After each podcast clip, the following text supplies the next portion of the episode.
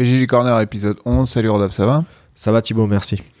Alors, euh, enregistrement nocturne, une fois de plus. Ouais. C'est la deuxième fois qu'on enregistre le soir. Deuxième fois, oui. Voilà, on aura peut-être euh, les bouches un peu moins pâteuses. Ouais. Quoi de neuf? Et on risque d'être plus court, surtout. Plus court. on va voir.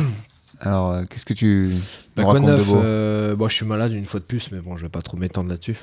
Oui. Je suis malade à vas-y, peu près un, un podcast sur deux. T'es blessé Euh, non, je suis pas blessé. Je suis rarement blessé, mais je suis souvent malade. Voilà. D'accord. C'est dans la tête, peut-être, non? Ouais, peut-être.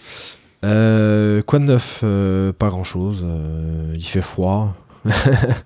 Euh, retour de Lisbonne, enfin ça c'est plus pour toi, parce que moi je suis pas parti. Oui, oui, bah j'en j'en parlerai un petit peu, mais euh, Ouais. bon, après, euh, je vais pas trop m'étendre sur le sujet, parce que ça a déjà été traité à droite à gauche, mais euh, oui, il y a eu Lisbonne, il y a eu euh, quelques stages à droite à gauche. Je fais un résumé sur, sur ta compète et puis euh, sur ma compète, sur tes résultats. en tant que coach, tu veux dire? Voilà. En tant que spectateur Bon voilà, sinon il y a moins de monde aux entraînements, enfin il y a une période un peu creuse, je sais pas si c'est pareil chez toi, mais... euh, Euh, ouais, souvent ça devient un peu creux, mais des fois t'as l'effet euh, janvier aussi qui fait que ça peut un peu repartir. C'est revenu là un peu déjà, mais c'était il y a plus il y a, il y a deux, deux, trois semaines. Bon, comme... Ouais, c'est marrant, c'est cyclique Voilà. l'affluence euh, au niveau des cours. Mm. Généralement, c'est blindé septembre-octobre, puis ça redescend un peu jusqu'à décembre. Janvier, ça repart un peu, et ensuite ça redescend jusqu'à Ouais. jusqu'à la fin de l'année. C'est vrai. Ça suit souvent des, cy- des, des cycles, quoi. Voilà. Donc, Sinon, euh, de quoi est-ce que tu vas nous parler alors? Eh ben, de quoi je vais te parler? Je vais te parler de, je vais te parler de défense dans, un, dans une première partie. Ensuite, je vais te parler de, de l'après JJB. Enfin, ce qu'on pourrait appeler après JJB, ce que je- moi j'ai appelé après JJB. Et ensuite, je vais te parler dans une troisième partie de défi. Bon, je vais faire un léger hors sujet, tu me connais. Ouais. Histoire de perdre euh, les derniers qui nous écoutent. Voilà. De duel, plus précisément. D'accord. Ok, ok. Et toi? Oui, donc euh, me concernant, bah, je vais forcément revenir un peu sur Lisbonne, sans, euh, sans trop m'attarder vraiment sur la compétition. Mais ça va être l'occasion de parler de ce qu'a fait euh, Lucas Lepri et euh, du coup de, de lui en tant que compétiteur. Donc ça m'a paru être une bonne occasion de, de parler de, de ce combattant. Puis ensuite, je parlerai d'un, sujet qu'on a évoqué, effleuré plusieurs fois, qui est le, le, le jujitsu et les réseaux sociaux. Ah, Donc, ça, euh, ça c'est sympa ça. Ouais. Bon après c'est les. Ça va être de- dur de- d'en dire du bien là, non? Ouais, là ça va être compliqué. Ouais, va on falloir. de- euh, on avait va- dit qu'on dans le podcast on, on essaierait de pas trop euh, Eh, faire c'est- du buzz, euh, clasher, tu vois. C'est pour ça que euh, jusqu'à présent on n'avait pas évoqué ce sujet parce qu'on n'avait pas envie d'être dans le dans le négatif, dans le. Ouais, c'est ça. Donc euh, bon, après c'est la manière d'en parler, mais bon, je pense que euh, nous-mêmes, euh, on, on pourra même faire notre autocritique peut-être parce qu'on a tous ces déviances. hein. Et tu vas pas nous parler de Langui que tu viens de recevoir en stage chez toi Euh, bah j'en avais un, un peu parlé déjà la dernière fois de l'anglais. Ouais, euh, t'aurais pu faire un petit retour. Oui, après non. bah, Surtout que tu l'as côtoyé de près, si je me trompe. Oui, je vois pas ce que tu veux dire, mais. Non, mangé non, avec lui. Non, bah oui, après, non. il- Non, ça s'est bien passé, c'était cool, c'était un stage vraiment sympa. Il, est... il, s'est- il était vraiment euh, disponible, on va dire. Donc il a pris le temps et tout, euh, par rapport à d'autres qu'on ramène en stage qui, là, des fois, sont un peu plus, euh, voilà, chrono, on va dire. Lui, il était généreux. Mais bon, ça a plu à tout le monde. Puis euh, lui, on, on le connaît depuis un moment. on a- Donc c'était une bonne expérience. Mais bon, ça n'a fait que confirmer ce qu'on avait dit la dernière fois sur lui. C'est un, un grand un grand nom du jiu-jitsu quoi. Donc voilà. Ça marche. Pour en revenir à mon programme, je finirai par conseiller une petite vidéo comme on a l'habitude de faire dans la partie culturelle de notre podcast pour finir quoi. Ça marche. Bon, Let's go. Allez. Allez, BJJ Corner épisode 11, c'est parti. c'est parti.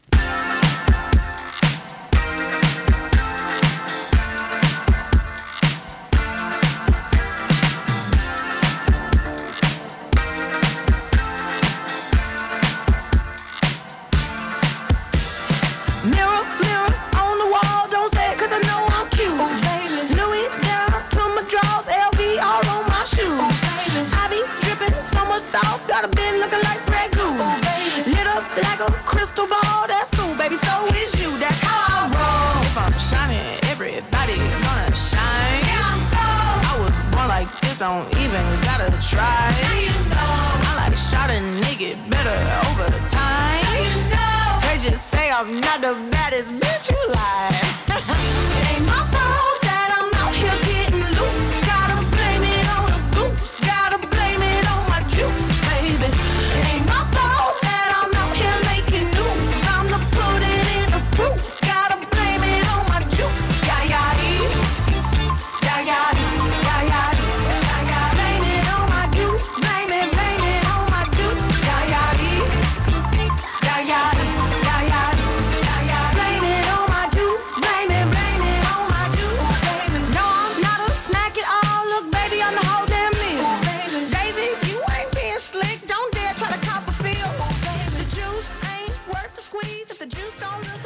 Donc comme je disais, euh, j'étais à Lisbonne il y a peu, donc pour euh, aller euh, coacher quelques élèves qui combattaient au, au championnat d'Europe, enfin ce qu'on appelle euh, le championnat d'Europe, qui est l'Open euh, IBJJF de Lisbonne. Ok. Hôtel Lutetia ou Hôtel Lutetia, on change pas une formule qui gagne. Ouais.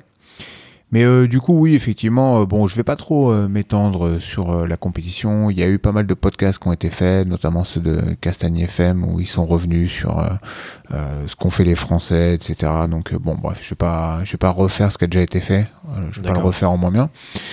Euh, au-delà de, de la compétition elle-même, c'est vrai que pour moi, ça avait un goût de déjà vu et à force, j'avoue, ça commence un peu à me, à me blaser d'aller toujours au même moment à Lisbonne. J'aimerais bien aller à Lisbonne un été pour Ouais. voir euh, ce à quoi ça ressemble. Surtout que c'est une ville vraiment sympa, Lisbonne. hein. Enfin, Bah- moi, j'ai- j'aime particulièrement, mais. Ouais, la, la ville est bien, les, les gens sont cool, la, la bouffe est bonne, c'est pas, la vie n'est pas trop chère, c'est vraiment sympa. Moi aussi, j'aime bien. C'est calme. euh, C'est calme, ouais. C'est sympa, il y a une bonne ambiance, les gens sont gentils. Euh, On mange bien également. Raison.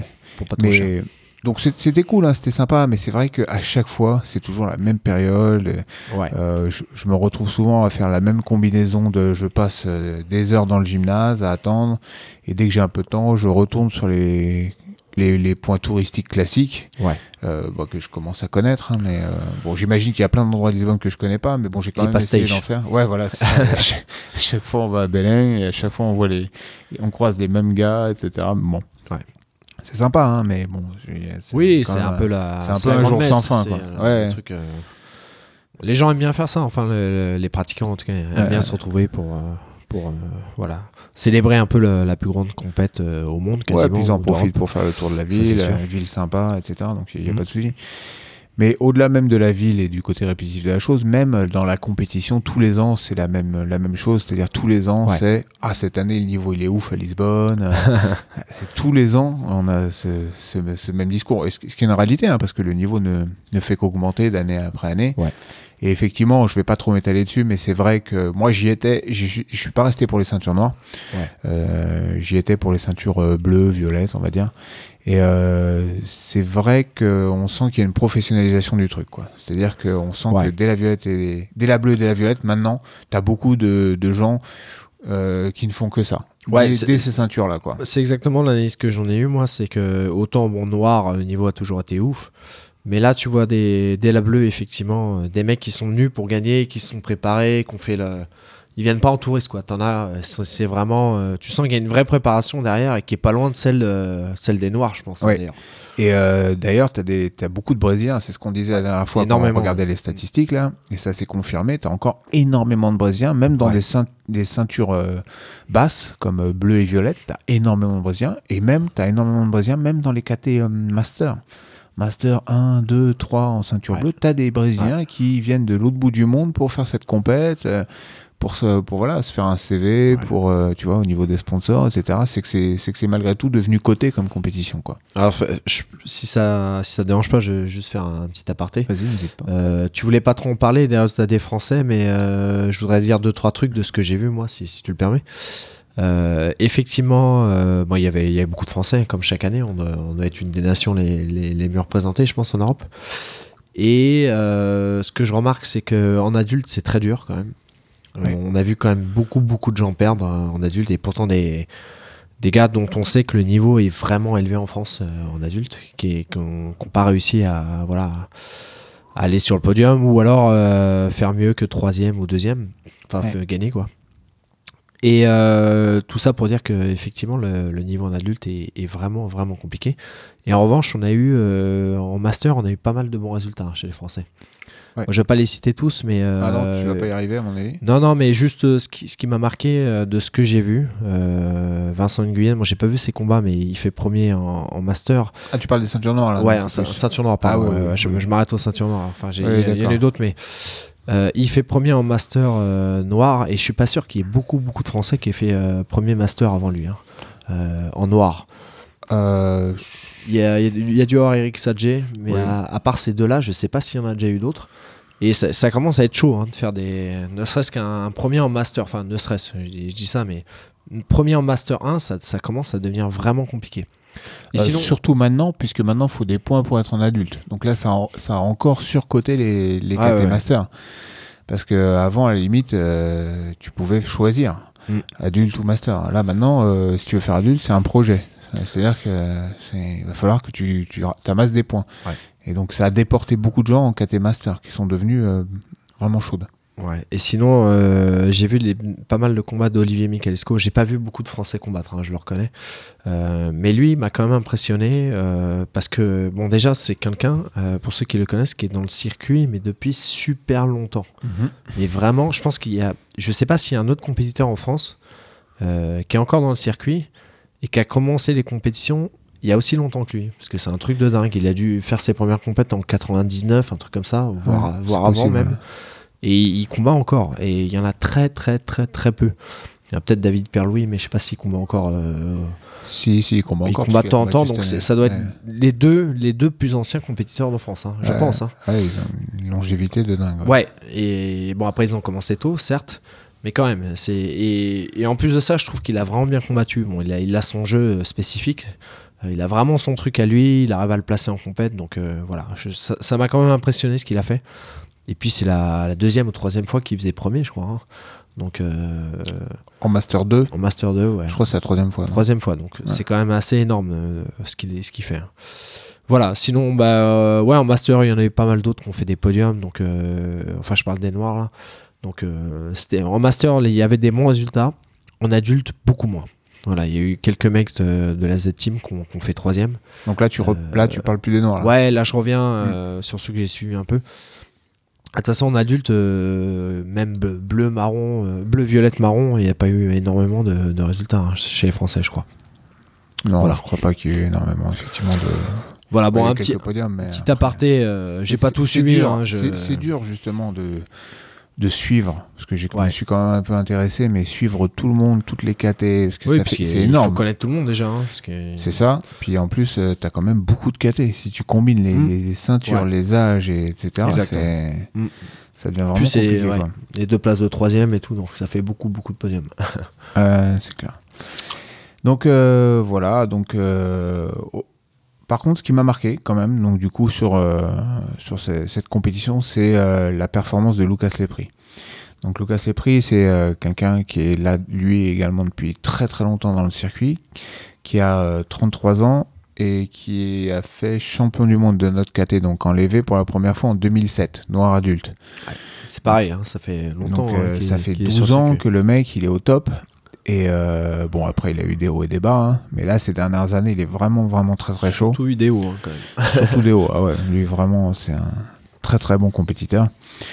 Euh, il avait pris la suite de Celso Vinicius dans notre KT, donc euh, en devenant champion du monde. Puis ensuite, il l'a fait plusieurs fois. Il se l'est partagé justement avec Michael Langui. Souvent, ils, sont, ils ont fermé cette KT plusieurs fois. Euh, les seules grosses difficultés qu'il a eues, c'est contre Leandrolo, euh, qu'il a, je crois, à chaque fois battu, il me semble, hein, Dans sa KT, hein, tu parles. dans sa KT, ouais. Ouais. Euh, après, il a perdu des combats. Et je crois qu'il a perdu contre JT une fois. Je crois qu'il a déjà perdu contre. euh, Eiji Souza, il a perdu, mais c'était euh, Berkut ou un truc comme non, ça. non, Podio. Copa Podio. Podio, ouais. Enfin, je veux dire que c'était Ouais. pas le circuit BJF. Ouais. Bon, c'est pas non plus un, un su- un surhomme, mais c'en est pas loin quand même parce que euh, il a des stats de dingue et depuis longtemps. Et du coup, c'est, je trouve ça très fort que Il a quelqu'un comme lui, dis? 33 33, ouais. D'accord. Je trouve ça très fort que quelqu'un comme lui euh, vienne euh, faire Lisbonne, Ouais. alors qu'il est champion il a plus rien à prouver. Ouais. Il vient là, Ah, c'est fait- la passion. et il fait l'absolute. L'absolute et, et euh, l'absolute pour lui, ça a été quelque chose. C'est-à-dire qu'il s'est enchaîné trois combattants de plus de plus de 100. Ah bon À part Kainan, Kainan qui est en pesado, je crois. Je crois qu'il doit faire du coup dans les 94 euh, euh, à peu près. hein. Je crois qu'il fait 94 ou un truc comme ça. Mais les autres, euh, bah, il- je crois que premier tour, il fait euh, safe. Premier ou deuxième tour, je sais plus. Donc il combat en France, euh, la Z-Team, qu'on connaît un peu. Qui lui doit faire dans les 150, je pense, un truc comme ça. Et euh, il a combattu Renan, euh, Renan Marcel aussi, qui fait 100. Et, euh, et donc euh, Kainan en demi-finale. Et euh, donc euh, c'était la première, c'est la première fois depuis 10 ans qu'il y a quelqu'un qui est en dessous de la catégorie middleweight qui se retrouve en finale, qui a réussi à se retrouver en finale de l'absolute. D'accord. Donc c'est c'est tr- très très fort. Bah, déjà, il y en a très peu qui la font, hein, tout simplement. Bah ouais déjà parce que souvent ça te crame pour ta KT Ouais. puisque l'absolute a lieu avant euh, la veille en fait, la veille de la KT. Du coup euh, c'est vrai que c'est pas c'est des fois un peu risqué. D'ailleurs ça lui honnêtement ça lui a ça lui a coûté aussi puisque il a perdu en finale de sa KT le lendemain et il a perdu la finale de l'absolute. Mais il a réussi quand même à battre euh, trois gars vraiment plus lourds que lui, plus puissants, et notamment battre euh, Keynan Duarte. Keynan Duarte, qui est très jeune, qui est sur euh, vraiment une, très très bonne lancée, un des meilleurs de Athos. Et il a réussi quand même à le. Bon, ça a été un combat serré, mais il y a trois KT d'écart quand même, c'est pas négligeable. Il le renverse, c'est ça? Euh, il le renverse deux fois, ouais. Je crois qu'il y a 4-4, deux avantages à, à deux, D'accord. et il gagne parce que Kainan a une pénalité, je crois. D'accord. Mais c'est combat très serré, mais, euh, mais bon, faut le faire, quoi. Tenir un, Ah, quelqu'un comme Kainan, Mm. c'est, vraiment, vraiment très, très, très fort. D'ailleurs, c'était le, Lucas Lepri, c'était le plus léger de la KT absolute. hein. Il y avait 24 combattants engagés. Euh, c'était le plus léger. Et il arrive en finale. Donc, euh, vraiment une, grosse performance. Donc, je vous invite à aller jeter un coup d'œil si vous voulez voir un petit résumé de son parcours. Vous allez voir, il y a une vidéo que Flow Grappling euh, a mise sur YouTube qui s'appelle euh, David vs Goliath. Donc, euh, vous voyez quelques, quelques extraits de ses combats. Et euh, donc, c'est vraiment une, performance assez exceptionnelle. Euh, le fait qu'il ait perdu le lendemain contre euh, euh, Jones, Larry, Larry Jones, là, euh, je pense que ça peut être pas mal parce que ça va le relancer, ça va le motiver pour le mondial qui va venir. Sachant qu'il avait déjà été un peu bousculé par, par Espen au dernier mondial. Il avait gagné, je crois, juste d'un avantage ou encore, ou peut-être même à la Décision, décision. je crois. Ouais, décision. Ouais. C'était vraiment. Espen avait vraiment bien, bien défendu. Mais euh, voilà, moi, c'est c'est ce que j'en ai retenu euh, de, de plus significatif. Euh, après, effectivement, le niveau est fou, mais le niveau est fou chaque année. Chaque année, euh, c'est hallucinant. Euh, Chaque année, on se fait la même réflexion. Et bon, voilà, il y a pas Et de- on y retourne chaque année. Et on y retourne chaque année, aux mêmes endroits.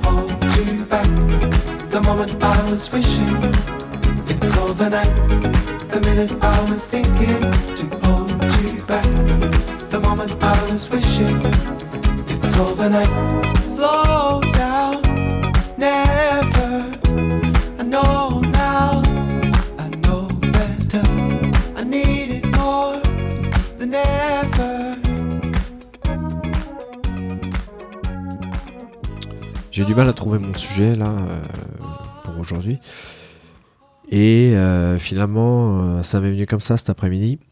Je me suis dit que j'allais te parler des passages, des défenses de passage, excuse-moi.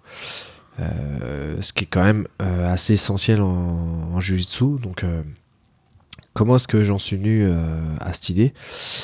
Bah, je me suis rappelé d'un cours il y a très longtemps, il y a, on va dire, pas loin de 20 ans. Parmi, parmi mes premiers cours, alors c'était pas mon tout premier cours, mais un de mes premiers cours. Et euh, ça devait faire un peu plus que ça, parce que d'ailleurs, la- la- l'adversaire que j'affrontais, je le connaissais, enfin j'avais l'habitude de combattre avec lui, et je trouvais qu'il avait des bons passages.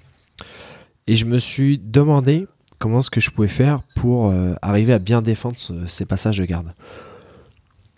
Et le réflexe que j'ai eu, je me suis dit, je vais contrôler, je vais essayer de contrôler euh, ses mains.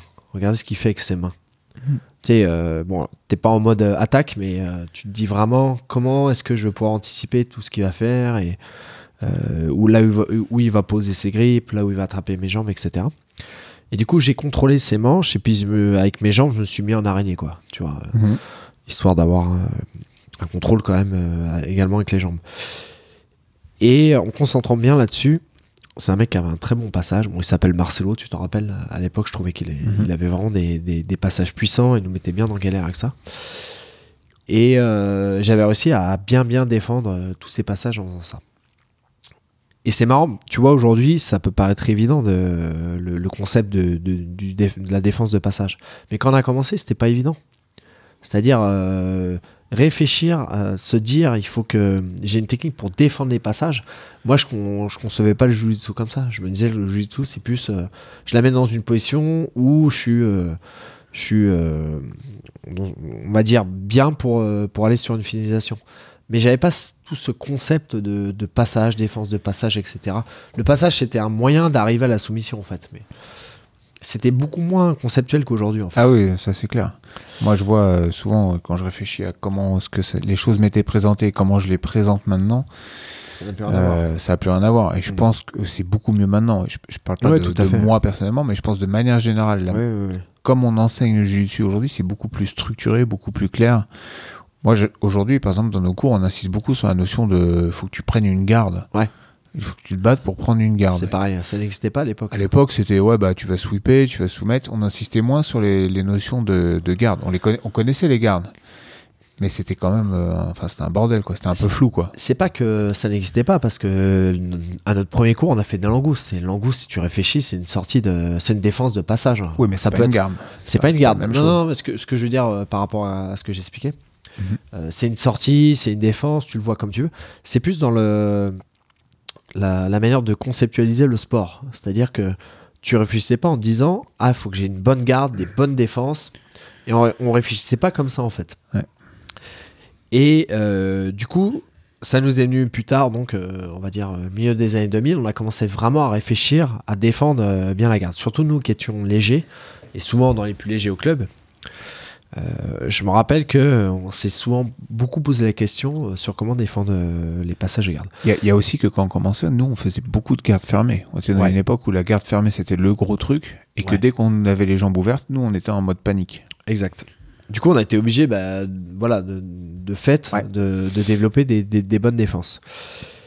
Et euh, bon, et alors je te parlais de ma technique de contrôler les manches, me mettre en araignée, c'est une bonne manière hein, pour défendre. Moi, souvent, c'est comme ça que je présente euh, la garde araignée. Je leur dis, euh, pour les débutants, c'est bien pour, euh, pour défendre les passages de garde. Mhm. Et euh, un, un des gros catalyseurs, ça a été, euh, ça a été le, le DVD de Braulio Estima, qui est sorti en 2008-2009, qui s'appelle Invisible Jiu-Jitsu. Je sais pas si tu te Oui. rappelles. Si, si, je me souviens euh, vaguement. Alors, ce, Enfin, ce je me souviens bien, mais je me souviens plus ce qu'il y avait dedans, en fait. Ouais, mais en l'occurrence, il y avait des défenses de passage. Je sais pas si tu te rappelles. Ah, je me souviens, oui, oui, je me souviens. Enfin, je mélange un peu parce que Braulio, on avait eu les, on avait fait les, tous les quelques stages à Jersey et du coup, je Mais ça, mixe c'est beaucoup peu, plus euh, tard. C'est beaucoup plus tard. c'est C'est-à-dire beaucoup que les tard, défenses qu'on faisait en tenant les manches. euh. Oui, oui. En ça, on le bras, quand le mec voilà. fait un Toreano, tu gardes la bras- Exactement, le bras tendu, pour, tu te rassois. Et ça, euh, c'est vraiment quelque chose qui a complètement changé mon jeu, moi, perso. Mhm. Euh, à partir du moment où j'ai commencé à faire ça, je me suis, j'ai commencé à trouver que j'avais des bonnes défenses. C'est-à-dire que. Ah, En gros, si tu lâches pas les manches, parce que c'est Voilà. difficile de décrire euh, C'est difficile de, technique, dé- mais de décrire, c'est t'as la manche de l'adversaire, il te tient les, jambes, il va sur le côté, bah toi tu lâches pas la manche et tu l'empêches de remonter pour te contrôler le haut du corps. En gros, c'est souvent ça, quoi. Là où je me suis à rendu compte que c'est ça exactement. Là où je me suis rendu compte que c'était super efficace, c'est que euh, j'avais des adversaires qui me mettaient euh, des gros coups de pression sur les passages et qui étaient presque passés. Ouais. Et avec cette technique, je me surprenais moi-même à réussir à recomposer en fait. Ouais, bah ouais, parce que comme il te fixait pas le haut du corps, Voilà. t'arrivais à, à Voilà. bouger, tes hanches. C'est comme si vous, vous essayez de passer la garde, hein, parce que disait Thibaut, euh, en clouant la jambe du gars, mais la jambe qui, le- la, la main qui cloue la jambe, elle est tenue par l'adversaire. Elle est tenue jusqu'à la fin. Donc, Vous Ouais. pouvez pas ramener la main, comme il dit, derrière la nuque. Mm. Du coup, c'est très compliqué de passer la garde comme ça. Ouais. Et ça, c'est c'est vraiment, euh, je trouve, quelque chose de, de fondamental dans, dans, dans- dans le fait de défendre euh, les passages de garde, c'est de bien contrôler les, les bras de l'adversaire, en fait. Et c'est ce que je disais en préambule. Et euh, alors, déjà, euh, c'est marrant que je repense à ça, mais je me dis que Braulio Stima et son frère, mine de rien, ils ont quand même développé pas mal de trucs qui sont propres à eux. Alors ça, je sais pas si c'est vraiment propre à eux, mais je suppose quand même. Euh, ça, le triangle inversé, la- les ils ont vraiment, on en avait déjà parlé, mais ils ont vraiment leur jeu et c'est impressionnant ce qu'ils ont réussi à faire. Et ce DVD, en l'occurrence, il a plus de 10 ans. Et je le recommande, euh, je le recommande à des gens euh, aujourd'hui. Il y a plein de trucs qui y a, qui a 10 ans que j'estime qu'aujourd'hui, euh, on peut limite euh, ne plus le regarder et regarder un truc plus moderne et ce sera mieux. Mais ça, euh, ce DVD en l'occurrence, toutes ces défenses, euh, j'ai pas trouvé mieux hein, sur le, le passage de ce type. Hmm. En tout cas, bon, il y, a- il y a plein de manières de défendre, Ouais, mais euh, sur ce genre de passage, c'est quand même c'est super efficace, je trouve. Donc voilà. Ensuite, je pense, je pense pour, pour ceux qui comprennent ce dont on parle, je sais pas s'il en reste beaucoup, mais pour, je pour ceux pense qui que nous écoutent Je déjà. pense que ce genre de défense sur les passages qui consiste à clouer les jambes et aller sur le côté, ce qu'on va, ce qu'on peut désigner euh, globalement par euh, le passage Toreano, style comme ça, tu vois?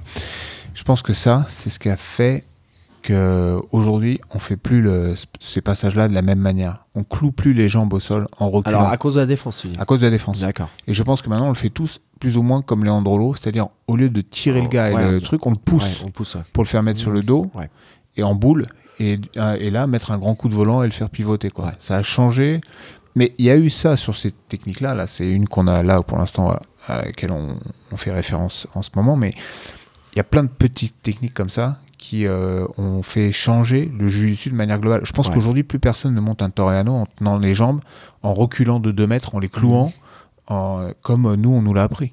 Ouais. C'est aujourd'hui ça marche pas ça. c'est, je pense à ça là parce que j'ai regardé, euh, j'ai regardé, euh, un- enfin j'ai regardé, on, on m'en a parlé, mais j'ai regardé après euh, un petit passage de, du stage de, de Langui où il, il expliquait un petit détail pour bien prendre un- une lasso en fait. Tu vois de quoi je parle Passer la lasso ou Euh, passer, la- passer la lasso, tu t'attrapes et tu, tu fais, euh, tu ramènes le gars vers toi un petit peu pour, pour avoir un- une lasso plus forte. Ouais. Et je repense à la lasso, j'en parlais à un élève. Euh, la lasso, à la base, on la prenait même pas en mettant le pied sous les- sous le- l'aisselle. Hmm. Tu sais ce que je veux dire? On, Juste, on l'enroulait par-dessus le bras. Ouais. Et c'est pareil, ça, aujourd'hui, plus personne ne fait ça. Oui et non quand même, parce que t'as as des gars qui enclenchent pas systématiquement. euh, quand t'as quelqu'un qui est genou au sol, qui est près de toi, tu vas pas chercher une lasso profonde. Oui, Souvent, oui, d'accord. des- D'accord. euh, Quand le mec se tient plutôt droit, je voulais dire. Ah, quand le tu mec vois. est droit, ouais, souvent. le mec est droit, euh, là le- oui, on va ouais. pas juste mettre le pied. Voilà. euh, souvent, on va l'enclencher plus profond. ouais. Mm. Et du coup, je, je voyais son, son petit détail, je, l'avais je l'ai essayé, on me l'a essayé. Et ouais, c'est super efficace. T'as t'as l'impression d'avoir une lasso bien meilleure. Ah ouais, bien sûr. Et tu vois, je me disais, l'ancienne lasso, elle était basique. Ensuite, on ramenait le pied sous l'aisselle. Maintenant, tu t'attrapes Ouais. la main au col. Ouais. Tu, tu prends une petite impulsion pour le. Enfin, tu vois, c'est marrant, mais chaque, euh, chaque détail euh, est, est revisité quelques années plus tard et on, on oublie le. Enfin, le- le- vraiment, la, la, la première version, elle est presque oubliée, quoi. Mais je pense que le partage de techniques sur Internet, etc., au final, a uni- uniformisé Jiu-Jitsu. C'est-à-dire que, tu vois, aujourd'hui, quand tu parles de la garde collar sleeve, col Mhm. manche, tu vois, Ouais. tout le monde fait à peu près maintenant la même. Tandis qu'avant, collar sleeve, il y en avait qui mettaient pas le pied sur le biceps opposé, il y en vrai. avait qui tenaient Ouais. juste la manche, qui la faisaient plus ou moins assise. Ouais. Je regarde, regarde Margarida, c'était un des mecs euh, connus pour ça, il la faisait pas du tout euh, comme aujourd'hui on la voit nous. Euh, comme la plupart des gens la font, tu vois, avec le pied sur le biceps opposé, avec la Ouais, il logique était en de papillon, il recomposer. faisait ça en papillon, Ouais, c'est ça, ça. ça, Il tenait un bras, il, il tirait Ouais. fort. Des fois, il mettait les deux pieds sur les hanches. Ouais, ouais. Maintenant, on fait plus trop ça. Tu. Non.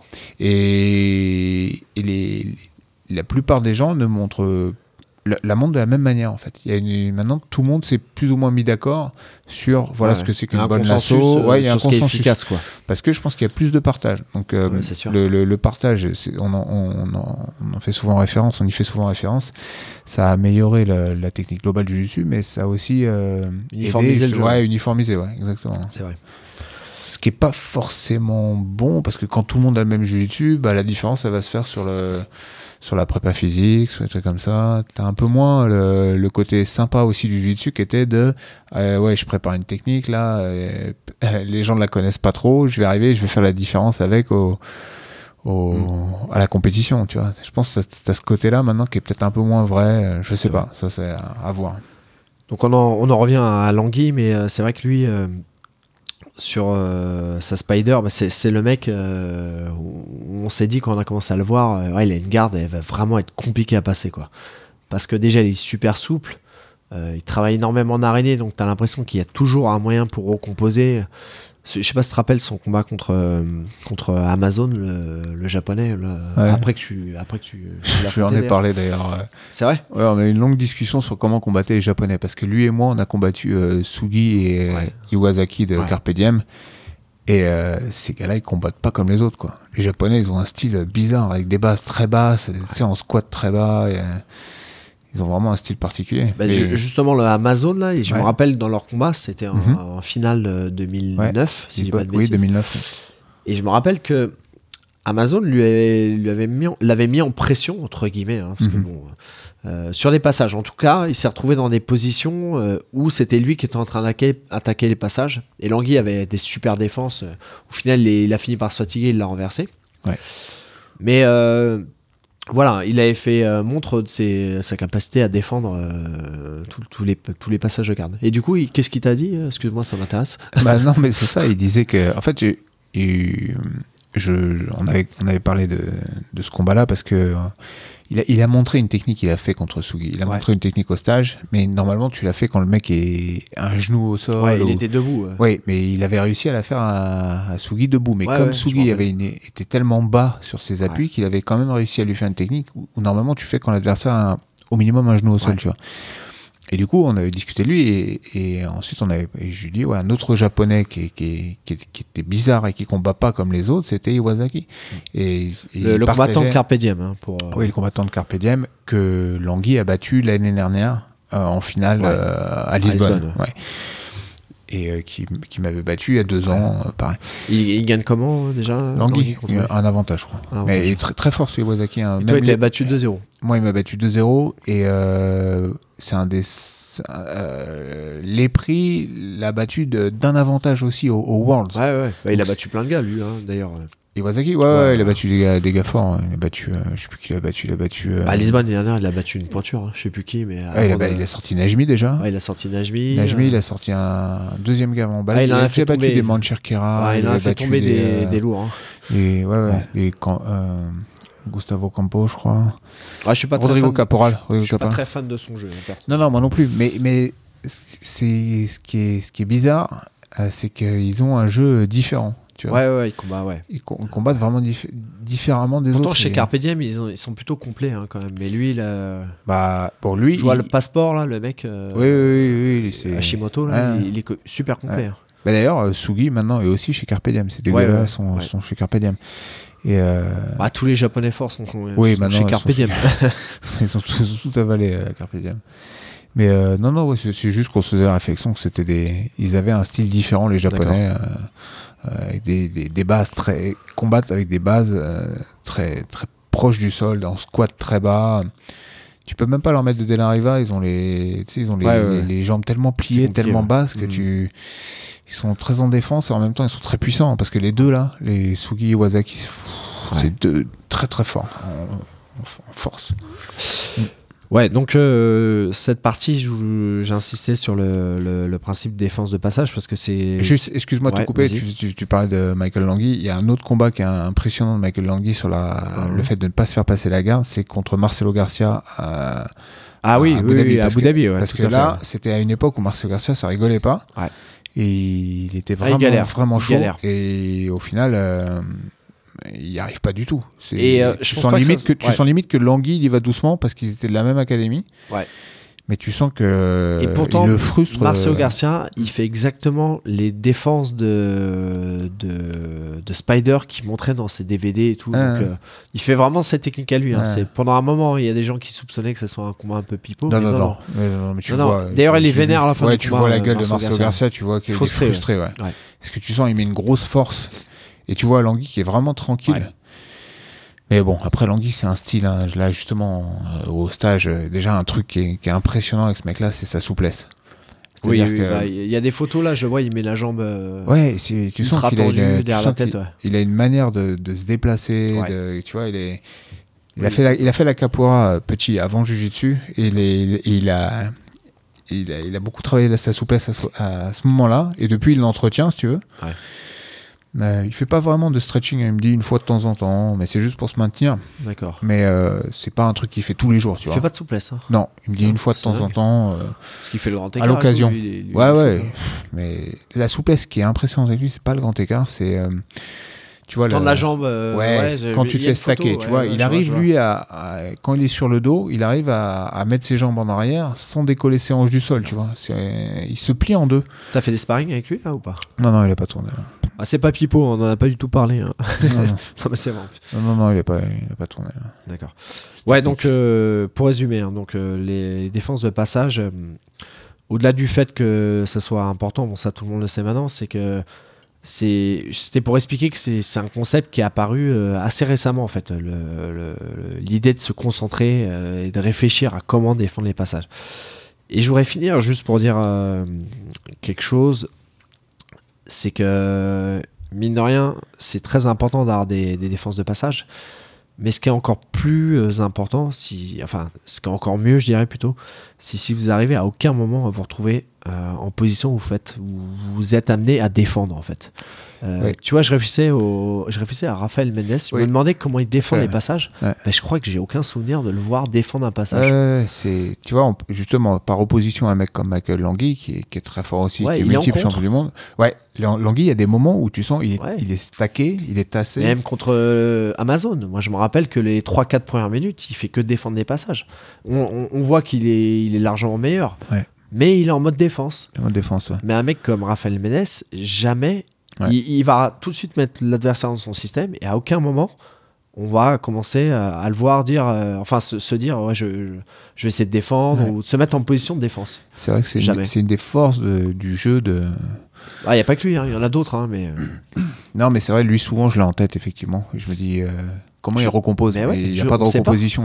on sait pas, on le voit jamais en fait. Ouais, c'est ça. ouais, je pense qu'il il se fait jamais tasser. Et tu il vois, se fait jamais même- mettre en galère ou à deux doigts de. Tu sais, où tu le vois jamais trop forcé sur une Il recomposition. faut savoir qu'il a garde. combattu en Nogi euh, Rodolfo Vieira quand même. Ouais, il était à l'aise. Mais Rodolfo Vieira en Nogi, c'est pas non plus. Ah, je, euh, suis- je suis d'accord, mais c'est pareil, regardez-le ce le combat. en Guy, hein, parce Ro- que Rodolfo Vieira en Guy, il a brisé Michael Langui. Ça, Oui, oui, et est- et. Ouais, mais Co- Co- euh, Langui, pire. Pire Langui. Et ouais, la- vidéo, elle est, elle est- Ouais, ouais. elle est plus trouvable. Ouais. Mais euh, à Abu Dhabi, je crois d'ailleurs, c'était la même année où il Ouais, a, où il a battu c'est juste avant de- ouais, Ouais, ça doit être le combat d'avant. Ouais. Le Je crois qu'il le bat, en- il lui passe la garde, en lui, Ouais. il lui passe sa spider en mettant un, un grand coup sur le Ouais, côté. ouais, il et s'était il fait lui passe éclater, ouais. direct. Ouais, Ouais. éclaté. La, la vidéo avait pas trop mal résisté. hein. Cobrinha a résisté À la fin, ouais. il a craqué, mais. Mais bon, après, Mais c'est- euh, dur. en tout cas, alors Rafael Mendes contre euh, Rodolfo Vieira, euh, Rafael Mendes dans le combat, il perd, mais je sais plus décision, mais oh, franchement, c'est on comprend pas trop Décision, comment il perd. ouais. ouais. Ouais. Mais euh, il- même ce combat, on le voit pas défendre. Ouais, Il a des, des formes de corps telles que l'autre arrive même pas à se mettre en position d'attaque. Voilà. Tout ça pour dire qu'il, bon, on le dit à chaque fois, mais ce gars-là est vraiment sur notre planète. hein. Ouais, c'est sûr, il est carrément au-dessus des autres. hein. Faut reconnaître.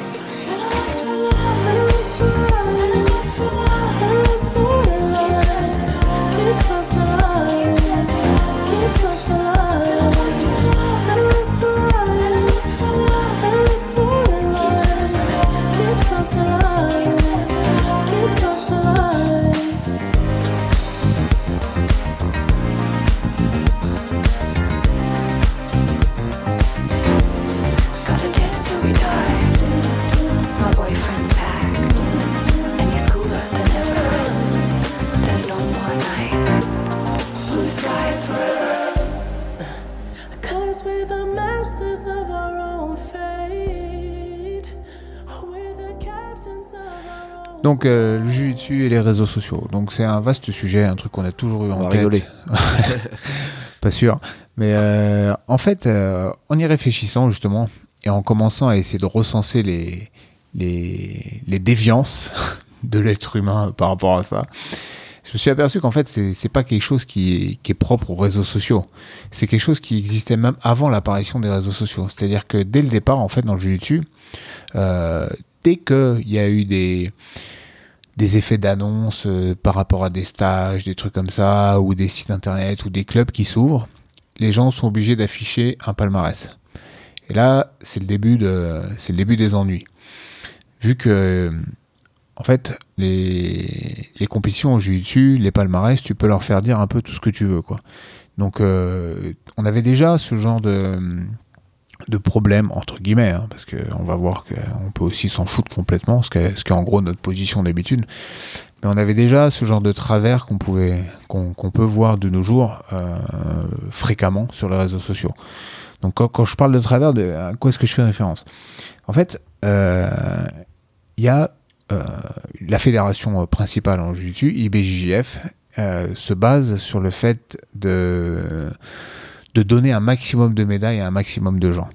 Ok Donc euh, il y a beaucoup de catégories, euh, différents âges, différentes ceintures.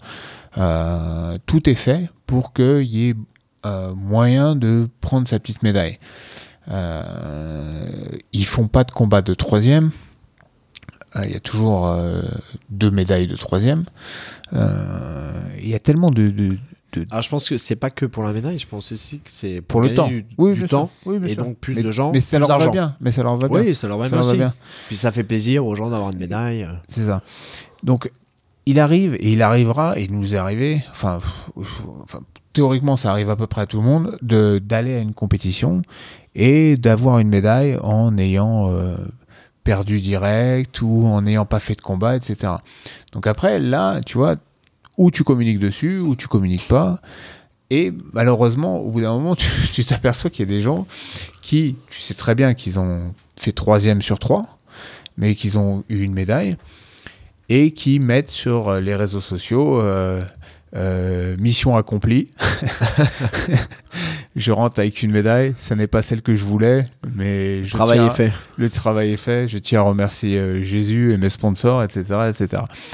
Et donc il y a un petit peu cette dérive là qu'on peut qu'on peut voir des fois euh, sur les réseaux sociaux euh, par rapport à, ce genre de résultats qui sont euh, bon discutables. Après, euh, l'idée, c'est pas de dire que ces, ré- ces résultats sont pas valables. C'est pas de la faute du, du compétiteur qui, euh, qui fait l'effort d'aller à une compétition, qui paye son billet, qui, qui pour le coup, lui, va euh, prendre le risque de s'exposer. C'est pas de sa faute si ses, adver- ses adversaires ne viennent pas. Euh, après, si lui perd son premier combat et se retrouve sur le podium, c'est pas de sa faute non plus. Donc, après, euh, c'est la manière de, de- de- de présenter les choses qui, des fois, voilà, peut euh, bah, pousser certaines personnes à, à- présenter le, le truc en, en exagérant un peu ou en passant sous silence certaines choses, etc. Euh, donc, c'est des trucs que, au bout d'un moment, tu as l'habitude de voir dans le jeu dessus. bon, après, c'est un côté marrant. Euh, tu as aussi le, le- le biais de, de- de ne pas donner le contexte. C'est-à-dire, tu marques, euh, bah, euh, je suis champion d'Europe. Mais tu précises pas euh, la ceinture. Ça se trouve, tu été champion d'Europe en ceinture bleue. Tu précises pas la catégorie d'âge en Master 4. Et ni la fédération. Ça se trouve dans une fédération euh, folklorique.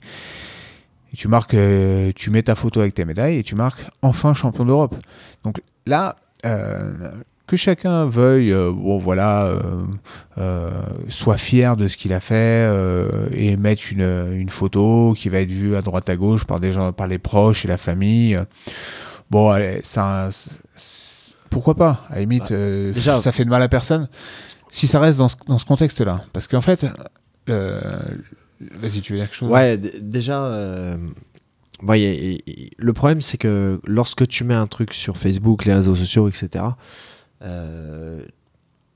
c'est très souvent pour euh, vouloir partager euh, les, les vraies mauvaises nouvelles, on les partage pas sur Facebook. En fait, c'est ça que je veux dire. Souvent, tu as des mecs qui mettent euh, Ouais, je suis déçu, euh, je fais troisième, c'est pas ce que je voulais, etc. Ouais. Si vraiment t'es déçu, et toi t'as un élève qui est comme ça par exemple, bah, le mec, il va pas la mettre, sa photo. Si vraiment il est vénère, bon Ouais, après ça, ça dépend de la mentalité, mais tu vois. Ouais, mais là, Et- tu vois, c'est. Que- que- que- Quelle est la bonne attitude, tu vois? Parce non, non, ça- mais je, je dis pas que c'est bien ou c'est pas Ouais. bien, mais Mm. je- ce que je veux dire par là, c'est que même si tu fais troisième, t'es super déçu. De toute façon, t'auras des mecs sur Facebook euh, qui vont dire ouais génial, c'est super ce que t'as fait, etc. Mhm. Euh, bon après, ch- chacun vit le truc comme il veut, hein, mais Oui. c'est euh, ce que je veux dire par là, c'est que les publications, tout ce que tu mets, au final, c'est il y aura un buzz derrière, que tu le veuilles ou que tu le veuilles pas. Euh, ça va être, euh, ça va dans une optique de, de bonnes nouvelles en fait. Oui, tout à fait. Après, c'est. Là, quelque part, ça est dans le sens de ce que les, les réseaux sociaux euh, veulent, ont été créés Oui, oui, pour. oui, non mais bien sûr. Tout bien est, sûr. tu vois, t'as un bouton j'aime, t'as pas un bouton j'aime Et pas. puis c'est bien qu'une personne euh, veuille partager. Oui, ça, y a fait pas de problème. Qu'il ait gagné. Après, Moi, j'ai aucun souci avec ça. Moi non plus. Après, là où euh, il y a débat, et c'est, je pense, ce qu'on a en tête quand on parle de ce truc-là, c'est les dérives. C'est-à-dire, euh, à partir du moment où sciemment tu commences à omettre le fait que tu n'as fait que Oui, oui, perdre oui. et que tu vendes ça pour une victoire, Mm. tu vois, euh, il y a beaucoup, on connaît beaucoup de gens qui font des troisièmes sur trois. Ça- Donc euh, plein, plein, plein. Et qui ne précisent pas qu'ils ils ont fait un combat, qu'ils l'ont perdu, et, et voilà. Donc ça, c'est discutable. Tu as différents niveaux dans la manière de présenter les choses. Le, tout ça pour en arriver au fait qu'au bout d'un moment, euh, tu as aussi des... euh, derrière, derrière ça, tu as aussi les... les la, la masse, le public, les débutants, etc., qui eux ne connaissent pas, remettent pas dans le contexte. Parce qu'en vérité, on va pas se mentir, dans le, dans le jiu-jitsu, euh, tous ceux qui, euh, qui sont dans le jiu-jitsu savent euh, ce qui est légitime, de ce qui est moins, ce qui est pipeau, de ce qui est moins et tout. Ouais. Mais ça, c'est un microcosme. Mm. Le truc, c'est que quand tu t'adresses au grand public euh, sur une publication Facebook ou encore pire sur une, sur une pub pour ton académie ou sur ton site internet, etc., quand tu commences à marquer champion d'Europe alors que tu mets pas du tout de contexte, bah, le problème, c'est que au final, il y a un nivellement vers le bas. C'est-à-dire que nous, euh, je pense qu'on on a toujours euh, essayé de faire gaffe à ce qu'on mettait en avant comme titre. Tu vois, moi, par exemple, quand on me demande ce que je suis, je, dis euh, champion de France CFJJB, tu vois. J'essaie de pas trop rentrer dans les histoires au niveau européen et tout, parce que tu as plusieurs fédérations, c'est c'est compliqué de dire euh, qu'est-ce que c'est qu'un champion d'Europe, etc. Alors que t'en as d'autres qui font pas trop de détails, tu vois. Qui euh, disent, ouais, bon, bah, moi, champion du monde, moi, champion d'Europe, etc. Et après, tu, creuses et tu, dis, ouais, mais attends, quel championnat d'Europe, quel truc. Et voilà. Après, c'est. Euh, chacun a sa, sa, sa limite, sa conscience, tu vois. Mais le problème, c'est que t'es tiré vers le bas. C'est-à-dire que le mec qui ose un peu plus que les autres, bah, pousse les autres à oser aussi. Et Est-ce que, tu crois vraiment que ça joue aussi? Tu, tu crois qu'il y a beaucoup d'élèves qui sont allés non, dans non, tel non, ou tel club non. parce que le, le mec était euh, Non, non, avait un pas. palmarès Non, c'est bidon là, ou pas? C'est anecdotique. Au que- final, ça joue que dalle, je pense. Non, je pense que ça joue que dalle. que dalle. Ça joue que dalle. Mais je- je- là, c'est, on est dans l'anecdotique totale, tu vois. C'est très personnel tout ça en fait.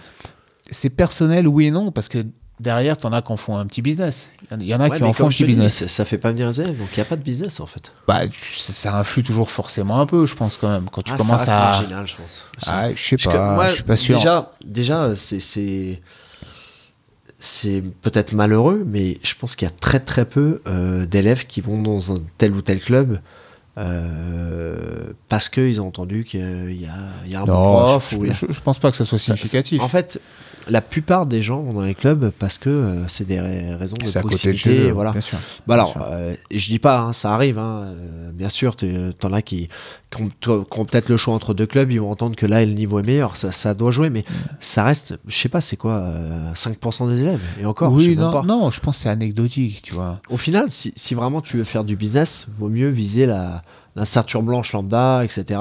Et encore que, vaut, vaut mieux faire un max de pub qu'on entende qu'il y a ton académie dans le coin, quoi. Ouais, mais honnêtement, je sais pas trop, hein, parce que tu sais, une ceinture blanche lambda, elle voit marqué euh, champion du monde du jiu-jitsu. Ah, Peut-être elle va dire, ah ouais, attention, là, Ouais. ça c'est le top mondial. Je sais pas, tu vois. Mais en tout cas, si tu veux, c'est pas ça qui motive euh, cette rubrique, entre guillemets. C'est juste euh, le côté marrant de comment est-ce que chacun va euh, présenter, Oui, oui, se, oui. Oui, se bien sûr. raconter son histoire. Et quand tu commences à être là depuis un moment et que tu, connais un peu comment fonctionnent les compétitions, les, les, les gens qui sont dans le jiu-jitsu vraiment voient euh, qui en rajoute, qui est honnête, euh, qui est voilà. Et, bon, je pense qu'on a tous, même même tu vois, pour toi je sais pas, mais même moi des fois, je pense que je serais critiquable sur ma manière d'avoir présenté des résultats. Par exemple, je vais je vais je vais pas me, me mettre en avant sur les trucs où je sais que j'ai fait des trucs de merde, mais peut-être je vais tu vois dire ouais bah je perds contre le mec euh, qui gagne la KT. Tu vois, Ouais, c'est quand même t'as quand même réfléchi à une manière de présenter le truc Ouais, bien sûr. pas forcément consciemment, mais voilà, tu racontes l'histoire. euh, et c'est c'est vrai. Imagine, tu perds contre le mec qui a gagné la KT. C'est vrai. Pourquoi, pourquoi ne, ne pas le dire Tu vois, pourquoi?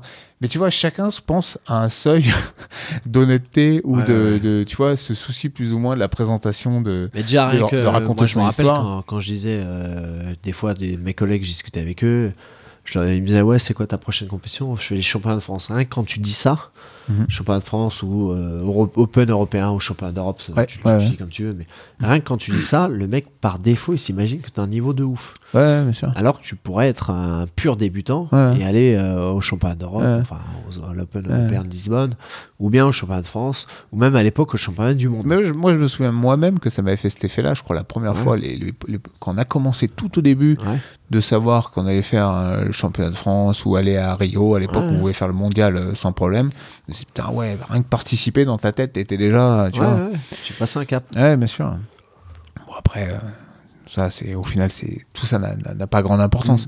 Mais bon, c'est c'est- c'est marrant de, de, de voir, et c'est presque paradoxal de voir que dans un sport où on passe notre temps à, de- à dire qu'il faut lutter contre son ego, quand tu regardes les publications Facebook des gars du jiu-jitsu de manière générale, euh, tu vois que l'ego, voilà, il est aussi à- dans, dans ces moments-là, tu vois, il peut aussi euh, dans ces moments-là être difficile à contrôler. Après, tu sais, euh, Facebook, ça, ça crée des stars maintenant. C'est ça aussi. Hein. Oui, Il justement, mecs genre, euh, justement, c'est là où Gordon en- Ryan, des mecs comme ça, c'est c'est devenu des C'est stars. c'est exactement là où je Le voulais mec, en c'est venir. une star d'Instagram. C'est Mais exactement là où je voulais en il a venir. marqué aujourd'hui qu'il il a failli se taper avec un mec à l'aéroport.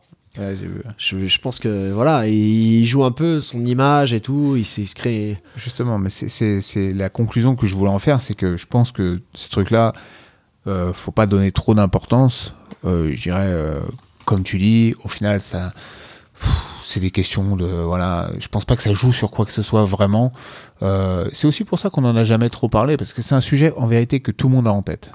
Tu vois, dans le jujitsu, les réseaux sociaux, Tout le monde Ouais. sait qu'il y en Ouais, a qui sûr, abusent, il y en a qui se sont un peu construits des, des, Mm. des, des- des carrières un peu mythos tout du long. Oui, oui, oui. Tout le monde sait qui, etc. Donc c'est un, c'est un sujet pas tabou, mais que tout le monde a en tête et peu, c'est difficile de l'aborder parce que personne n'a envie de passer pour le rageux.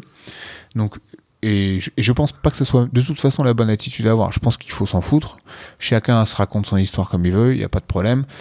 Et je pense que de nos jours, euh, il y en a effectivement, tu, tu faisais allusion à Gordon Ryan, qui, qui eux maîtrisent le truc. C'est-à-dire ouais, que ouais. alors eux, euh, Ah, ils en jouent, ils en jouent, c'est ça. et d'ailleurs, c'est ce qu'il dit souvent, Gordon Ryan. Il dit Ouais, des, des gens, euh, euh, la différence entre Dylan Dennis et moi, c'est que moi, derrière, j'assure.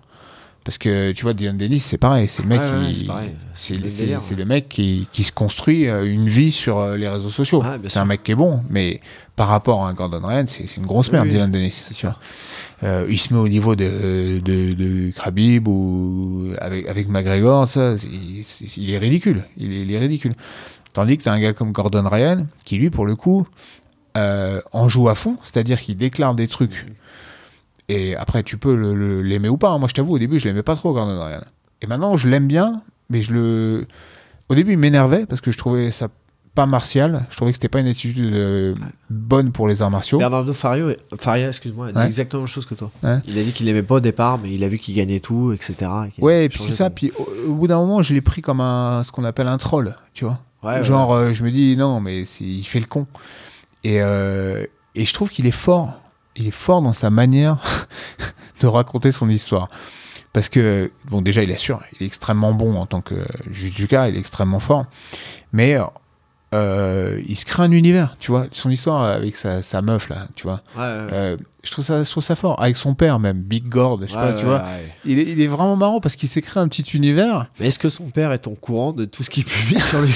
C'est pas possible. je sais Il arrête pas, mais- il arrête pas de mettre des trucs sur son père, je sais pas. alors mais- qu'il met jamais rien sur son frère. Je sais pas si t'as remarqué. Ouais, c'est vrai, c'est vrai. Son frère a dû lui dire de, tu ne parles jamais de moi sur c'est Instagram. possible. C'est possible. Mais, mais je trouve ça très fort, tu vois, cette espèce de petit Ouais, il est monde. marrant, euh, il est marrant, mais bon. il s'est créé un petit monde là. Avec, Il est euh, marrant, mais euh, il nous fait rire parce qu'il gagne encore une fois, comme tu dis. Oui, ce sera, un, ce sera mec qui perd tout le temps, on aura envie de le taper. mais- c'est sûr. Bah, c'est Dylan Dennis.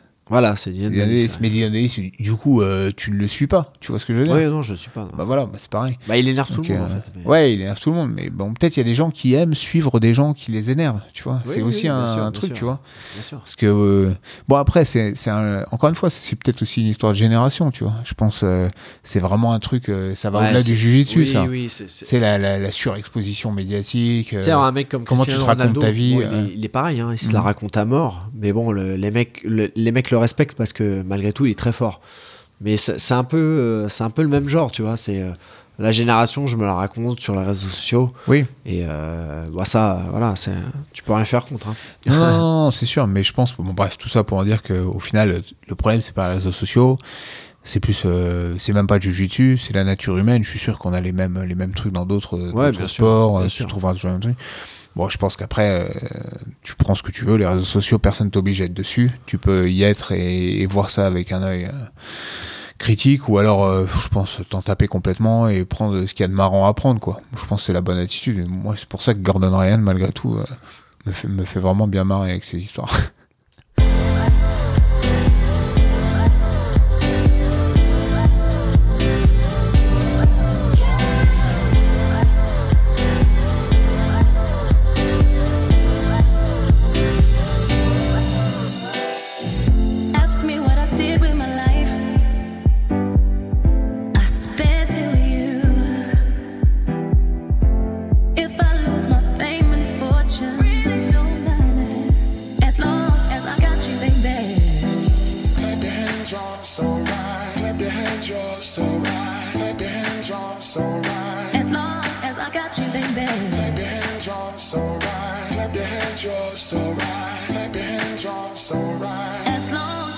you.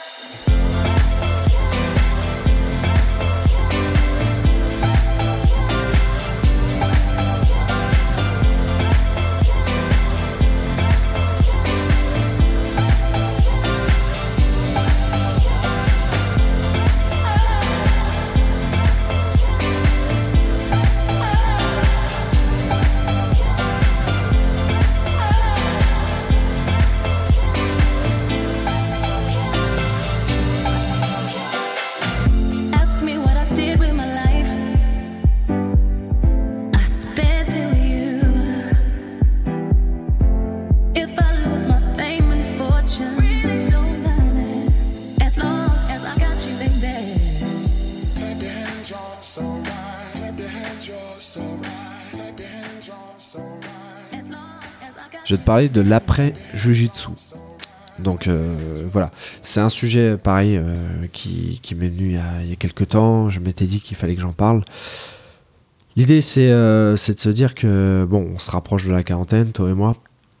Bientôt 40 ans. hein. J'en approche dangereusement même. Ouais, ouais, ouais. à l'envers.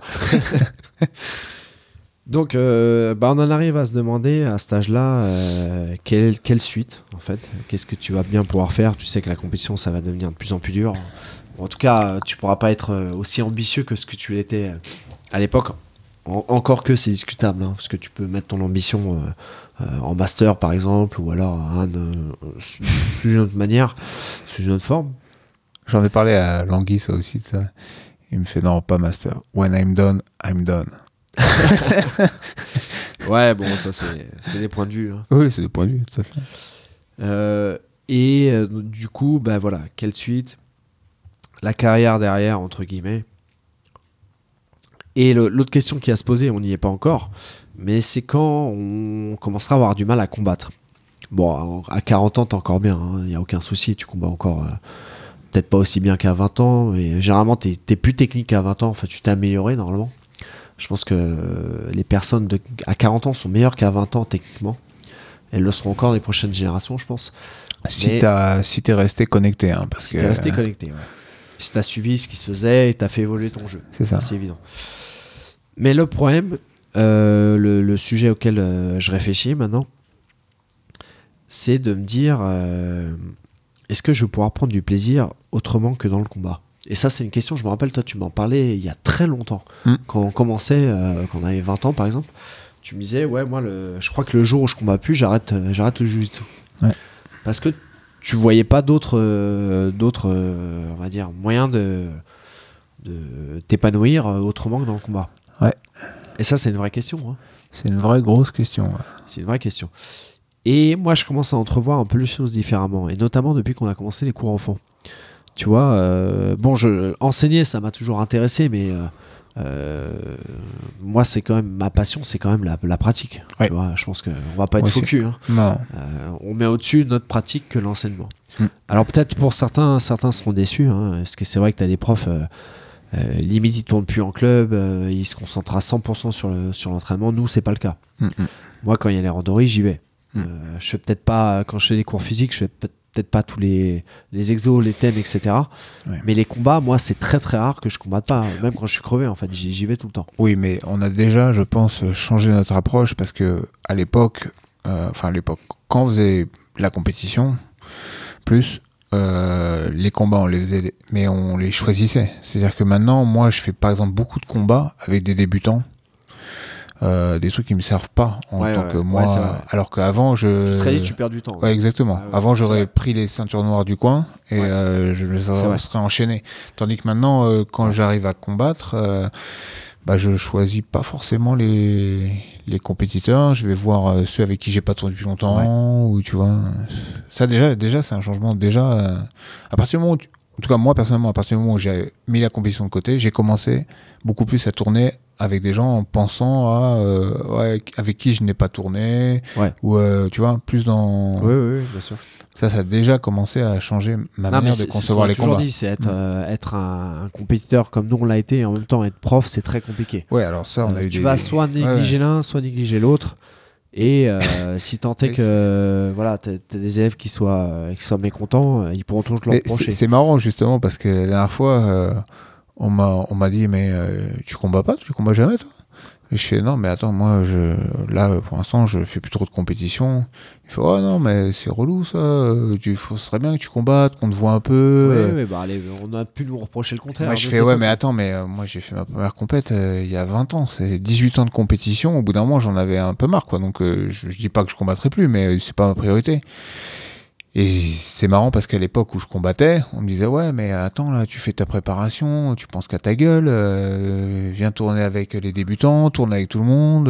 Oui, oui, En fait, bah, en, fait, tu auras toujours, quelle que soit ton approche, tu auras toujours bien sûr. et d'ailleurs, c'est des discussions qu'on avait eues, nous, plusieurs fois, avec effectivement des élèves mécontents, en leur disant, mais quelque part, ok, vous avez des, des, des, des professeurs qui sont encore euh, sur le circuit, donc euh, bah, ça a des inconvénients, parce que forcément, tu as une part d'égoïsme. Quand tu prépares la compétition, tu es, par définition obligé de penser à toi.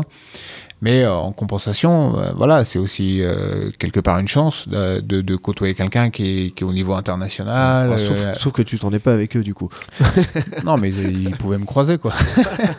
Tu avais la chance de te voir. Et je leur serrais la main. Ouais, c'est bien. Donc, j'en reviens au sujet. Euh, et je me posais, euh, bon, ça, ça ouvre pas mal de, de, d'i- de- de thèmes. Et je me posais la question qu'est-ce qui fait que le jujitsu est un sport à vie?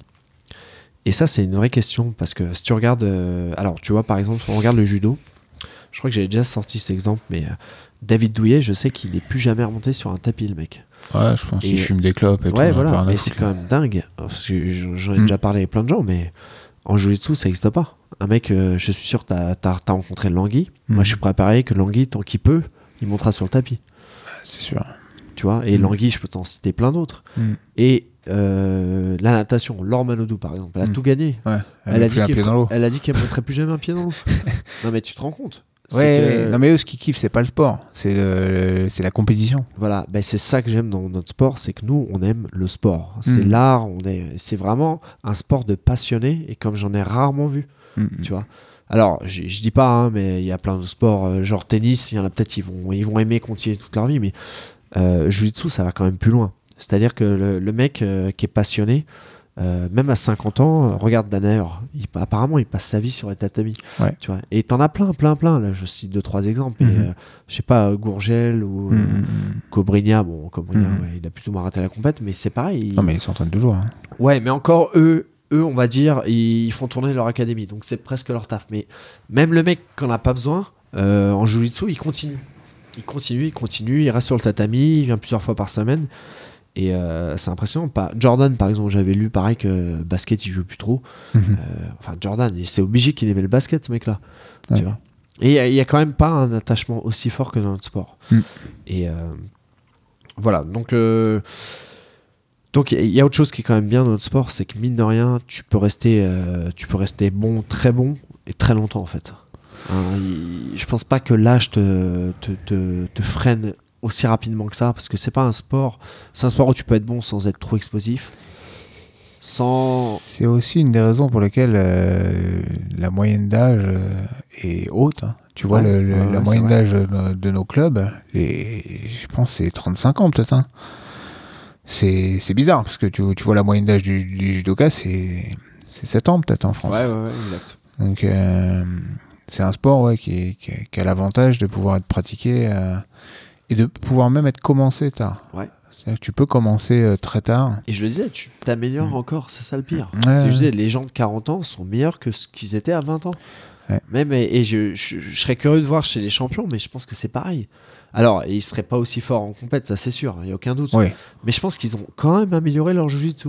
Ouais. Tu vois, Marcelo Garcia, ça se trouve, alors j'en sais rien, mais il est possible qu'il soit meilleur qu'il y a 10 ans. Le problème, ça c'est pas évident, tu vois. Enfin, je pense que lui, C'est pas euh, évident. Mais je pense euh, que lui, jours, il est meilleur dans ce qu'il fait, mais je suis pas sûr qu'il se soit autant amélioré que le global. Ouais, d'accord. Tu vois ce que je veux dire Ouais, ouais. Je pense que Il a amélioré ce qu'il faisait, mais le ouais. a beaucoup évolué. Et Oui, le oui, elle est plus vite que lui. Et je pense, à mon avis, qu'aujourd'hui, euh, Marcel Garcia, avec ses techniques, tu vois, c'est ce que disait Fabio Gurgel dans, dans une interview, là, et c'est ce que j'ai toujours pensé, c'est que euh, Rickson Gracie était vraiment, par exemple, Rickson, pour c'est le cliché, c'est le mec qui dominait le truc euh, indéniablement, incontestablement, c'était lui Ouais. qui dominait le sport à une période donnée. Aujourd'hui, tu mets dans une compétition, il se fait déglinguer. Sûr. Tu mets, Ju- tu mets Rickson Gracie dans, euh, euh, à, vingt- à 20 ans, tu le mets là, tu le, tu le transportes, euh, tu le mets dans une compétition. Aujourd'hui, il, se fait, il passe pas un tour. À mon avis, il passe pas Prends un tour. le- la DeLorean, tu veux dire. ouais, il voilà, il arrive. prend la DeLorean, il arrive à, Voilà. Il à arrive. Odivelas et, et il se prend une danse au premier tour, à mon avis. Oui, c'est en sûr. violette, C'est sûr, c'est sûr. à mon avis. À mon avis. hein. En bleu. Mais, mais pourtant, je, je, je fais partie de ceux qui, qui, qui croient à la, la, la légende de Rickson Gracie. Je pense vraiment, parce que je me base sur les témoignages hein, de, de gens sérieux, qui- qu'il était au-dessus du lot, Oui, euh, oui, bien sûr. tête et Il y épaule. en a quoi. des mecs au-dessus de l'eau. Raphaël Ouais. Mendes, il est. C'est ça. Et C'est- ben Raphaël Mendes, il s'inscrit. euh, il il, est vient au-dessus Audi- du lot. Il vient à va, hein. en 2030. Il, Il se fait déglinguer. il se fait déglinguer. C'est sûr. Ça, Et là, sûr. ça va être de pire en pire, parce qu'à un moment donné, ça va être exponentiel. le- le- peut-être pas en 2030, en 2040. Ouais, ouais peut-être plus en 2040, effectivement. Euh, mais ça va être ça va être exponentiel, je pense, parce qu'avec les, mo- les moyens de, de, de partage, Ouais, tu ouais, vois, ouais, le, web et compagnie, c'est le, le YouTube progresse de, de plus Ah, en plus vite. Donc euh, ça, ça va être compliqué. Et donc, tu vois, je parlais du fait que tu puisses encore t'améliorer. Et d'ailleurs, on, on le voit nous-mêmes en vieillissant. Tu t'améliores quand même pas mal de choses des placements, des grips, euh, des. Euh, T'arrives à. Tu vois, c'est la, semaine dernière, je, montrais le, le plata que j'aime bien faire. Mhm. Et je, je- je me rendais compte que je l'avais amélioré. J'avais. euh, j'avais un peu. Bon, ça va jouer sur des détails, mais. En tout cas, j'ai, les, euh, en, l'enseignant, je, je, je- je ré- je réfléchis bien à la technique, je la visualise Ouais. bien. Et je me dis, ah ouais, putain, je fais, maintenant je fais comme ça. Avant, je faisais pas vraiment comme ça. Et il est quand même plus efficace comme ça. Ouais, mais Bon, encore une fois, si le jujitsu évolue plus vite que moi, non, mais ça, regarde, ça m'aidera pas. Mais Ca- ça fait plaisir d'améliorer ton Ouais, propre jeu. le, le cas concret, c'est ce genre de choses, ça m'arrive aussi. C'est-à-dire que moi, j'améliore ma technique. Qu'est-ce que je fais? Bah, Le lendemain, je la montre à mon élève qui a 25 ans, qui s'entraîne trois fois par jour et qui, lui, va aller la mettre en compétition. Ouais. Donc, ce mec-là, à 25 ans ou à, à 20 ans, un mec qui commence avec cette technique-là, Que, j'ai amélioré moi, peaufiné, etc. Et euh, c'est comme ça que ça se passe. C'est comme ça, les, les, ceux qui commencent aujourd'hui, euh, ils ont une, une montagne de techniques de jiu-jitsu qui a été affinée euh, et ils, ils commencent direct avec le top. Et en Mm. plus, eux, ils l'incorporent. C'est-à-dire que eux le, le pratiquent, le drill, l'assimilent et eux-mêmes vont améliorer ces techniques-là. Ouais. Tu vois, c'est très dur de lutter contre ce truc-là. Mais pour en revenir à ce que tu dis par rapport à l'âge, un truc, euh, tu vois, tu dis que parce que moi. euh, sur l'âge, euh, je me souviens m'être fait la, la réflexion, je crois que j'en parlais dans le premier épisode euh, de ce podcast. De ce podcast. Euh, je me disais, ouais, bon voilà, j'arrive, j'ai 30 ans, il va falloir que je commence à réfléchir à, à faire autre chose. Parce que je commence à être euh, un peu âgé pour faire de la compétition sérieusement et tout. Et en fait, euh, bah, dix ans plus tard, je m'aperçois que j'avais euh, sur... ans. Ouais, enfin, j'avais surestimé le, le. Tu vois, c'est comme si je m'étais dit, bon, bah voilà, passé 30 ans, euh, tu, tu, tu, tu, tu perds vraiment de l'énergie, Mm. de l'endurance, tu peux plus rien faire. Alors que c'est, franchement, c'est, c'est pas du tout comme ça, tu non, vois. non, non. Moi, là, j'ai l'impression d'être moins fatigué maintenant quand je combats euh, que quand j'avais 20 ans, tu vois. Ouais. De manière générale. Ouais, tu vois, c'est je me sens beaucoup plus en maîtrise. Ouais. Là où je vois une grosse différence, par contre, c'est, euh, et on en parle souvent, c'est. euh, c'est même pas sur la récupération des blessures, parce que c'est souvent quelque chose qui est cité. Moi, en tout cas, ça, je l'ai pas constaté, mais toi et moi, on a plutôt de la chance, on se blesse pas trop trop. Mais c'est sur l'échauffement. Alors, moi, par contre, là, là, je vois pareil. une Ah, grosse différence. C'est-à-dire que je sens que la... il me faut une demi-heure, une heure Les pour, poignets, pour la m'échauffer. nuque et tout, Ouais, ça met sur des trucs de à la con, ouais. même euh, le doigt ou Ouais. tu vois, euh, placer une garde lasso quand je le quand je suis pas chaud, j'ai l'impression que ça me, tu vois, s'il y a un truc qui me marque, c'est plus ça. Bon après, forcément, je suis forcément moins d'énergie que j'en avais à blessures, 30. ça que- aussi. Bah pff, non, parce En tout que cas, ouais, euh, tu disais, tu peux pas des faire de la lutte sans être chaud. Tu, Ouais, vois, tu tu sens vois, que tu vas te faire mal, quoi. Ouais, c'est ça. Tu sens que euh, ça met vachement de temps à se, à se chauffer. Ça, je trouve que c'est vraiment frappant la différence Mhm. qu'il y a euh, entre 20 et 40 là-dessus. Après, sur l'endurance, la, la force, etc. Bon, tu perds tout, hein, c'est normal, je pense. Mais, tu vois marginal, pas trop. Ouais, c'est pas, c'est pas, c'est pas frappant, tu vois. Ça va limite être compensé par le, tes techniques que tu as améliorées. euh, Oui, c'est ça. Puis euh, après, bon, tu sais, le, le, jeu dessus, des fois aussi, tu es dans le déni. hein. C'est-à-dire que tu. Tu vois, enfin moi, je sais pas pour toi, mais moi, je, je- je suis toujours en train de nier ma fatigue, de nier mon truc, tu vois. C'est-à-dire que je vais me dire non, je suis pas fatigué. Tu sais, même si je suis complètement à la mort, je vais me dire non, non, ça va, ça va. Parce que si tu commences à te trouver des, des raisons d'être fatigué, euh, tu vois, par exemple, euh, bah, tu te dis ouais, j'ai pas bien dormi cette nuit, j'ai pas bien mangé. Si tu commences à réfléchir comme ça, c'est pas bon, tu Ouais. vois. Tu- Ouais, ouais, quand tu fais un peu de compétition, si tu commences à te dire, ah, il y a- là, il y a un truc qui déconne, je sais pas ce que c'est. C'est que là, tu vas perdre le Ah ouais, là, c'est pas bon, tu vois.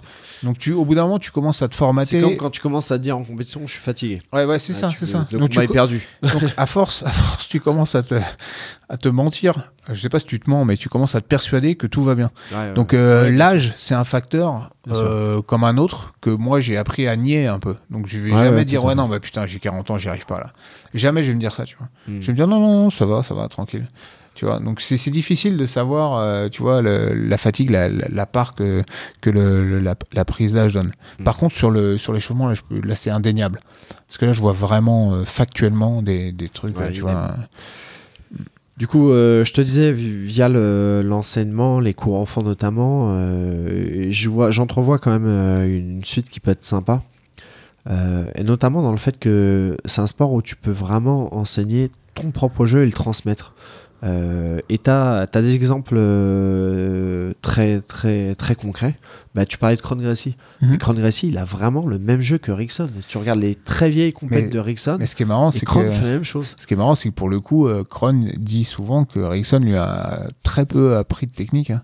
Ouais, écouté justement le- un podcast là. Je me rappelle, ouais, j'ai entendu hier ça soir ou avant-hier soir, Ouais. écouté le podcast euh, Joe Rogan Experience où il avait euh, invité euh, Kron. Donc ça date d'il y a un moment. Et il lui demande euh, comment ça se passait avec Rickson, etc. Et Kron dit ouais, euh, le problème c'est que moi quand j'ai commencé à faire du jiu sérieusement, c'est-à-dire euh, vers 12, 13 ans, Ouais. Avant, avant c'est pas ça, c'est que son frère venait de mourir. Ah ouais. Et euh, son père était dans une phase quasi dépressive, il s'entraînait plus, il était, tu vois, dans, euh, plus Ouais. trop dans cette ambiance-là, quoi. Plus trop dans, le, dans, dans ce monde-là.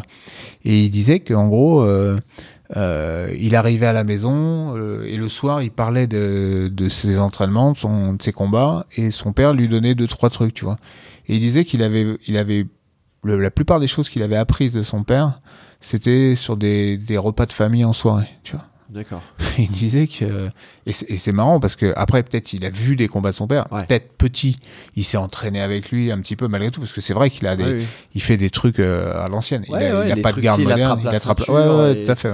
C'est vraiment il attrape le col très fort euh, il tire ouais il a des bases solides tu sens qu'il est solide puis tu sens que c'est un mec qui prend au sérieux la condition physique Après, il y a aussi qui s'entraîne dans le club de son père, donc. euh, oui oui oui Avec les, les élèves qui faisaient le, le style de son père. bien donc- sûr bien sûr Voilà. mais bon les élèves de Rickson euh, t'enlèves Kron euh, c'est zéro hein. Non, mais je suis d'accord, mais il, Ça il a pas, en appris, fait. il a appris Ouais. ça. Après, il l'a Oui, amélioré. oui, oui. a- C'est ça, lui, il a fait ça. Mais c'est ce que je disais là, c'est que il a, il a retenu aussi de son père un truc fondamental, c'est la prise au sérieux de la condition physique. Ouais. Parce que Rickson, un truc que, que les gens, euh, je pense, sous-estiment, c'est que c'est un mec, c'était un athlète.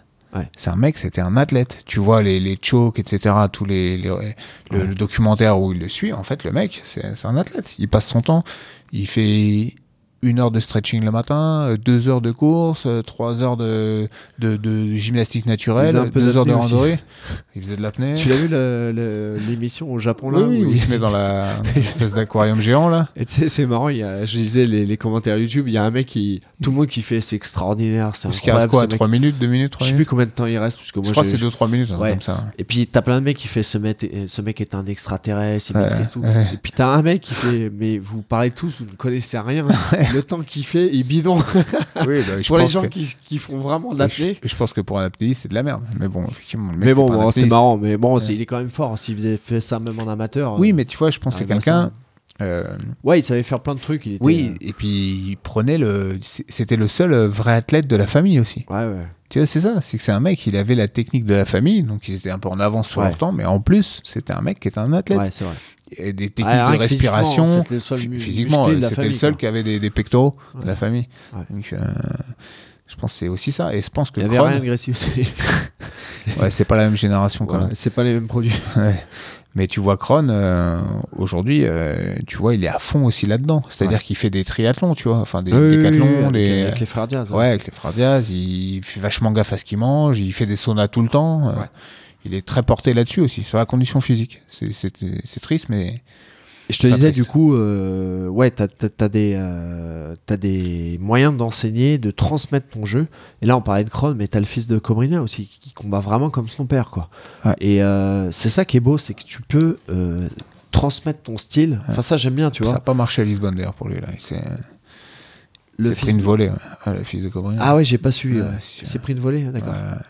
Bon, enfin bon, il est quand même très Ah fort. bah hein, oui, il bien sûr, bien sûr. Très, fort. Ça. Il est jeune, hein. Ouais, il est jeune. ouais, Il est jeune. Et bon, il y, a moyen de voilà de Ouais, transmettre bah, ce que t'aimes, que- enseigner à tes enfants le jeu que t'as envie de voir. euh, ça, c'est beau. Tu vois, et le frère de Langui, bah, on parlait de Langui, le frère de Langui, il combat comme lui. hein. Ouais, enfin, il combattait parce qu'il combat plus. hein. Tiens, Il tu en as parlé d'ailleurs Ouais, ouais, il m'a dit qu'il était très très fort. C'était un mec qui avait un gros gros talent. Ouais. Et euh, mais qui euh, jusqu'à la marron était sérieux, mais ensuite non.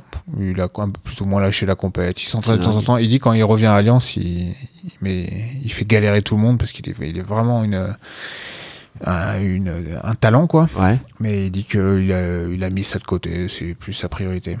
C'est dingue, hein, parce que Mm. le mec était fort. hein. Et il m'a pas mal parlé des, des Mendes aussi. Il s'est beaucoup entraîné avec les Mendes. Ah bon? Bleu-Violette, ils étaient dans la même, euh, ils étaient dans le même, même ville en fait. Euh, Oui, Rio oui, Claro ou un truc ça, comme ça. ça, là.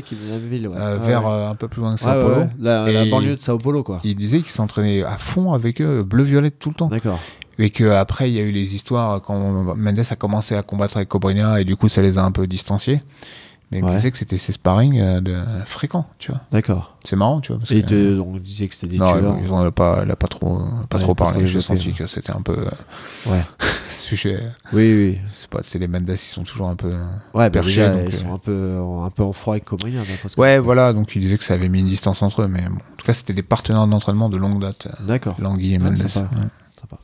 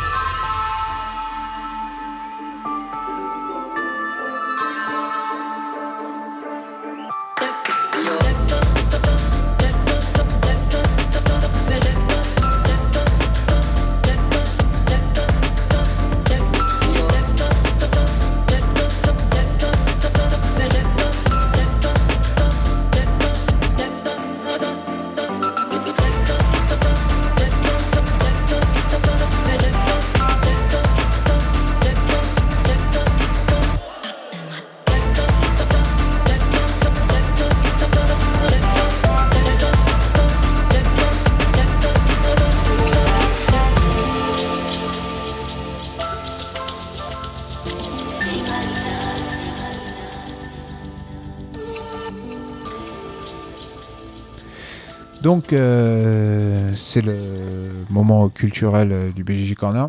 Donc, euh, euh, je pense que il y a une vidéo qui peut être intéressante à regarder pour, pour nous. Et puis pour, pour toi, auditeur.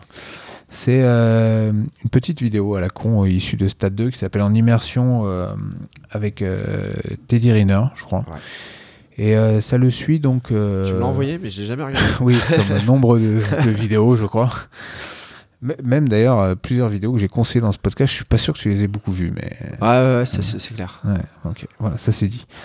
Alors voilà, je vais quand même la conseiller. Euh, ça suit Teddy Riner en préparation euh, au Japon pour euh, ce qui est le troisième titre olympique qu'il vise. Donc il y a les JO qui arrivent à, à Tokyo prochainement. Et euh, donc son objectif est de décrocher euh, troisième médaille d'or. Et il se prépare là. Donc, euh, Ce qui serait du jamais vu euh, pour un français, non Parce que Alors, je, je Douillet en a gagné deux, il me semble, que dalle, mais je que crois que deux, ouais, il me semble bien que Douillet en a deux. Et bon, que- il a explosé le palmarès de Douillet depuis, mais Oui, oui, oui. Mais sur le pas sur les JO. pas sur les JO. Donc il est en train de se préparer, ça a l'air plutôt bien engagé, mais euh, voilà, donc c'est vraiment un reportage, euh, c'est un petit, un petit truc, hein, c'est un petit format, je crois c'est 10 minutes, et ça le suit donc euh, à Tenry, euh, donc euh, une université euh, connue avec un gros pôle d'entraînement judoka. D'accord. Et bon, c'est vraiment sympa parce que bon, déjà c'est le Japon, puis le, le Japon, on aime beaucoup parce que c'est il y, a- il y a une espèce de culture quand même des arts martiaux qui- que tu sens toujours plus ou moins. Ouais. Et puis euh, voilà, ça me- personnellement, ça me renvoyait un peu à, à nos séjours, à notre séjour là-bas. euh, euh, quand on était allé euh, s'entraîner, préparer. Tu vois un peu euh, se balader dans la ville et tout. Il y a pas ouais, que, ouais, c'est ça. Non, sport, non, ouais. non, non, tu le vois même euh, prendre la, la Yamanote, tout. la D'accord. ouais. Tu le vois prendre le train, etc. Manonaku, t'entends ça ou pas Manonaku. Non, quand il ferme les portes là. Ouais. Non, non. Mais tu le vois cavaler sur des escaliers, etc. Bref, se préparer là-bas, mais c'est assez sympa. Et, euh, on voit d'ailleurs euh, son kiné qui, qui faisait du jiu-jitsu avec moi il y a deux ans. euh, Ah ouais? Ouais, ouais, qui, qui j'ai donné quelques cours. Qui, tu le vois le, le masser d'ailleurs, je le salue. hein, Florence, Ouais. tu m'écoutes. Et donc ce reportage à voir. pas, faut pas déconner. On sait jamais. On sait jamais. Et ça me faisait penser aussi à, à un, plus, un pseudo-reportage également, documentaire sur la vie de Teddy Riner, sur les, je crois, les JO précédents qui s'appelait Dans l'ombre de Teddy Riner. Je crois aussi que je vous en avais parlé, Celui-là, je l'ai bien. vu euh, en partie, celui-là. Et qui était vraiment C'est bien c'est à Rio, ça Oui, ça c'était Rio. Rio, ouais, ouais, c'est ouais. ça, ouais. Et euh, c'était Ouais, vraiment faire des sympa. sur Ouais. Copacabana et tout. Ouais, exactement. Et euh, moi, je sais pas. Donc, euh, j'aime bien le personnage comme tout le monde. hein, c'est un peu une Ouais, icône. il a l'air cool quand même. Et il a l'air vraiment sympa, Ouais. posé. Bon, je, je, suis pas super fan du côté un peu lisse, formaté du, du, du truc, tu vois, que la fait des judo essaie de te vendre. Mais au-delà de ça, je sens quand même le mec cool. Et surtout, en- encore au-delà de tout ça, je. J'aime bien voir euh, ces, ces reportages où tu vois, euh, parce qu'il y a quand même une grosse résonance entre le judo et le jiu-jitsu. Euh, c'est des sports qui, malgré tout ce qu'on peut en dire, sont extrêmement proches. Et je trouve ça intéressant de les voir, euh, co- leur, leur manière d'appréhender les compétitions, la préparation. Et dans- justement, dans, dans, le- dans- dans le reportage, là, le long format dans l'ombre de Teddy Riner, tu le vois à un moment donné galérer et tu le vois réfléchir avec son entraîneur et tu les vois, ils sont là en train de se dire ouais, comment on va faire et tout. Et tu le vois justement dire à un moment donné, bon, euh, je pense qu'il faut qu'on aille au Japon. On va, on va, on va se refaire un voyage, on va se préparer là-bas, trois semaines, un mois. euh, vas-y, on va fixer ça. Et tu sais, tu les, je trouvais ça Ouais, cool de les voir se dire, ah, vas-y, on. Tu sais, tu sentais qu'ils avaient une certaine liberté dans leur préparation, D'accord. parce qu'il y a forcément des moyens, des enjeux, etc. Et je trouvais ça cool l'échange qu'il y avait entre lui et son entraîneur. Et je sais pas, ça me renvoyait à pas mal de choses que qu'on qu'on avait pu vivre à notre modeste mesure dans, dans le jiu-jitsu. Et euh, ça y faisait écho et c'est assez intéressant de, de, de, de voir. Puis c'est sympa, t'as des belles images, le mec est sympa. euh, Alors, à propos de. Teddy Riner, si je Mhm. dis pas de conneries, j'avais lu ça il y a quelques années, mais il me semble qu'il s'est entraîné avec euh, Galvao. J'avais entendu Il me semble, hein. ça, ouais. Et elle... alors ça, je serais vraiment curieux de voir ce que ça a donné. Parce que euh, je pense quand même que vu le gabarit qu'il a, il doit faire galérer même des, même des pointures, il doit les faire galérer.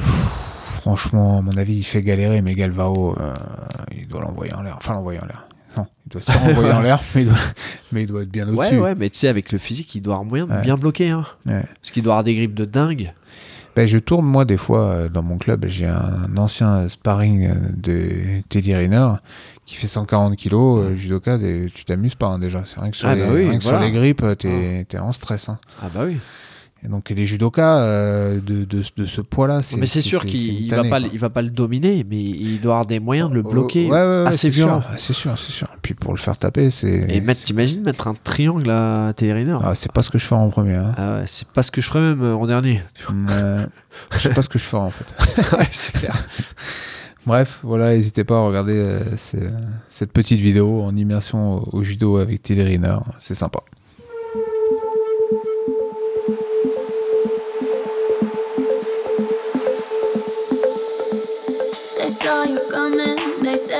Said, stay out your way. You pull me closer, you know just what to say. You pulled up and pushed me out, spin me upside down.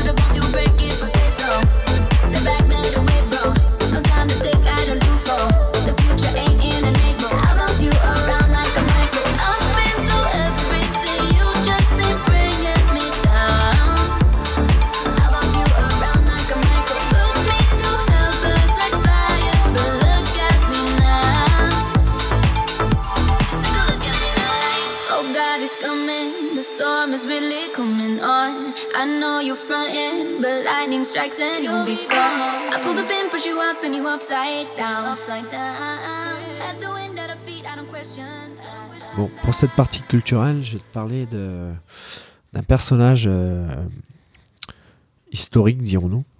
Euh, personnage des sciences plutôt, enfin, qui fait partie de l'histoire, et l'histoire de la France notamment. Et un personnage qui a une vie euh, plutôt rocambolesque. Bon, ce personnage, tu le connais très bien vu que c'est toi qui, qui m'en avais parlé à la base. Et euh, je vais te, essayer de te le faire deviner, mais je pense que ça va pas durer plus de 3 secondes. Ce personnage a formulé notamment les bases de ce qu'on appelle aujourd'hui la théorie des groupes. Qui est-il? Évariste Gallois. Exactement. Et Donc là, tu on est sur un hors-sujet massif, une fois de plus. C'est non, non, parce que je vais raconter toute sa vie jusqu'à la fin. Et tu vois qu'il y a un petit lien. Ouais. Je le vois Ouais, peut-être. Dans le désafiant final, peut-être. Voilà. Mais, là, tu vas, coup. tu tu très très loin. là. Non, non, mais c'est intéressant. Mais justement, moi, je trouve que c'est la, la voie de l'extrême, là, justement. Ah oui, ça c'est sûr. Ah, C'était une autre époque. Donc il a, il a une, une vie, euh, comme je disais, assez rocambolesque, hein, euh, et pas mal d'échecs, euh, quelques coups de génie, euh, beaucoup de folie chez ce personnage, qui est donc né le, le 25 octobre 1811 à Bourg-la-Reine, dans les Hauts-de-Seine. Alors je te cache pas que je lis mes notes, hein, parce que là, Ah bah, je te cache pas que je l'avais deviné. Hein. tu, Une tu précision extrême dans la. Voilà. Tu peux même te voir avec ton téléphone là. Exactement. Et du coup, euh, alors pourquoi je vous parle de ce personnage? Je je vais vous expliquer, mais moi je trouve que c'est le genre de personnage que, que j'aime beaucoup parce qu'il y a, y a du génie, et puis il y a, y a un côté extrême euh, qui s'apparente un peu à, ce que je, je ressens un peu dans, dans la pratique de notre sport. Bon, je, je sais, que le, lien est un peu, est un peu euh, tiré par les cheveux, on va dire, mais je, trouve que c'est vraiment intér- intéressant l'histoire de ce personnage. Et donc ce, ce personnage, euh, comme beaucoup de, gens à cette époque, euh, il a commencé son éducation non pas à l'école, mais il a été instruit par sa mère dans un premier temps. Et à 12 ans, il entre euh, avec un an d'avance en quatrième à, Louis-le-Grand à Paris. Et euh, donc là, il découvre les, mathématiques, qui est un peu sa, matière de prédilection. Et euh, notamment, euh, il se penche sur pas mal de, théories euh, de, grands mathématiciens. il, déclare lui-même, hein, parce qu'il avait, pas mal d'échanges épistolaires avec ses proches, avec des amis, etc. Et il écrit à ce moment-là qu'il a été pris par la fureur. il a écrit, il, est dominé par la fureur des mathématiques. Donc, et euh, faut savoir qu'il fait aucun effort dans les autres matières hein, à l'époque. hein. Il met vraiment toute son énergie dans les mathématiques. C'est Ah, un si, bon c'est- ça. Voilà, ça, J'avais cette stratégie moi aussi. je sais que toi et Maxime, vous étiez un peu comme ça. Vous misiez sur le, le 18 en, en coefficient 9 en maths. Et le reste, vous tapiez des 2 ou des 3. Et lui, c'est lui, c'est un peu ça. Mais en plus de ça, lui, c'était un, c'était un, il est peut-être un peu comme toi et Maxime aussi. C'était un rebelle euh, en termes poétiques et compagnie. Et, Pas mal de euh, mathématiciens comme ça. sont- si bien qu'il a fait deux séjours en prison quand même. hein. Bon, je, je vais y Ouais. venir. hein. Donc il faut savoir que malgré son talent, il a quand même connu pas mal d'échecs hein, dans son parcours. Notamment, euh, deux fois il s'est fait caler pour entrer euh, à l'école polytechnique. Donc polytechnique, c'est vraiment le, graal hein, pour tous les mathématiciens. Et il a échoué également euh, pour remporter le, prix de l'Académie des sciences en 1830. Euh, il a eu pas mal de difficultés à publier ses mémoires, etc. Et il se trouve qu'en 1829, il rentre à l'école préparatoire, donc euh, l'ancêtre de l'ENS. Et c'est un établissement qui permet de, former les professeurs euh, euh, au concours de l'agrégation. Et là, il se trouve que durant cette, cette école préparatoire, il, se démarque notamment par le, fait de- de n'être que très rarement présent au cours. Et surtout euh, par son mépris très fort envers le corps enseignant. Alors ça, ce sera pas comme Maxime. Ah, ça sera comme Maxime avant de le devenir, avant de Voilà. devenir lui-même enseignant. Exact, exact. Et, euh, et là, en fait, euh, il va se montrer tellement critique vis-à-vis de l'enseignement des maths dans l'école qu'il va carrément se faire virer. Ah. Tu vois donc ça, c'est quelques petits coups d'éclat euh, du personnage Ouais. pour dire que là, euh, là au moment où je vous parle, euh, 1829, donc il est né en 1811, il a 18 ans. Donc euh, il a déjà un, un petit, un, petit un CV pas mal déjà. Et donc euh, bon bah c'est pas du tout un c'est pas du tout un, bosseur le mec hein, euh, et mais euh, il se trouve que euh, il, il est pas bosseur à l'école, mais de chez lui, il fait un peu de la recherche, il, il développe un peu les mathématiques euh, de son côté. Et là, en, en faisant un peu de la recherche en mathématiques, il, il va découvrir, il va développer des, des théories qui, qui vont, qui vont être fondament- fondamentales euh, pour le, la suite de, enfin l'évolution des mathématiques en fait. Il a carrément révolutionné les maths en fait. Et euh, faut savoir que euh, parmi euh, ce qu'il a pu développer sur ses écrits, ses mémoires qu'il qui développait, donc euh, il y a notamment euh, pas mal de pas mal de théories qui servent dans, dans énormément de domaines. Ça va de la cryptographie, la physique des particules, physique euh, particules élémentaires, euh, la spectroscopie, pardon. Euh, par exemple, quand tu vois le, le petit cadenas dans, dans ton navigateur quand tu es sur une, une session, euh, on va dire, sécurisée, Sécurisé, ouais. et ben, euh, par exemple, quand tu payes ta- tes impôts, tu vois, Mhm. ou, ou bien quand dans ton euh, les technologies qui est utilisée dans ton bourret, ben, il y a pas mal de trucs qui sont qui reposent sur euh, sur ces théories. Bon, c'est assez, euh, Ouais. assez compliqué. hein. Oui. mais lien. moi, j'en sais que dalle en fait. Mm. Mais euh, faut savoir que voilà, le mec, il est quand même, euh, il a quand même, voilà, vraiment fait avancer les maths. Et comme je te disais, il est aussi connu pour bah, son engagement en termes politiques. Et euh, notamment le fait qu'il était membre d'une société secrète euh, qui était opposée à la royauté, qui s'appelait la Société des Amis du Peuple. Mm. Il, s'est éga- il est également rentré dans la garde nationale euh, jusqu'à sa mort en fait. hein.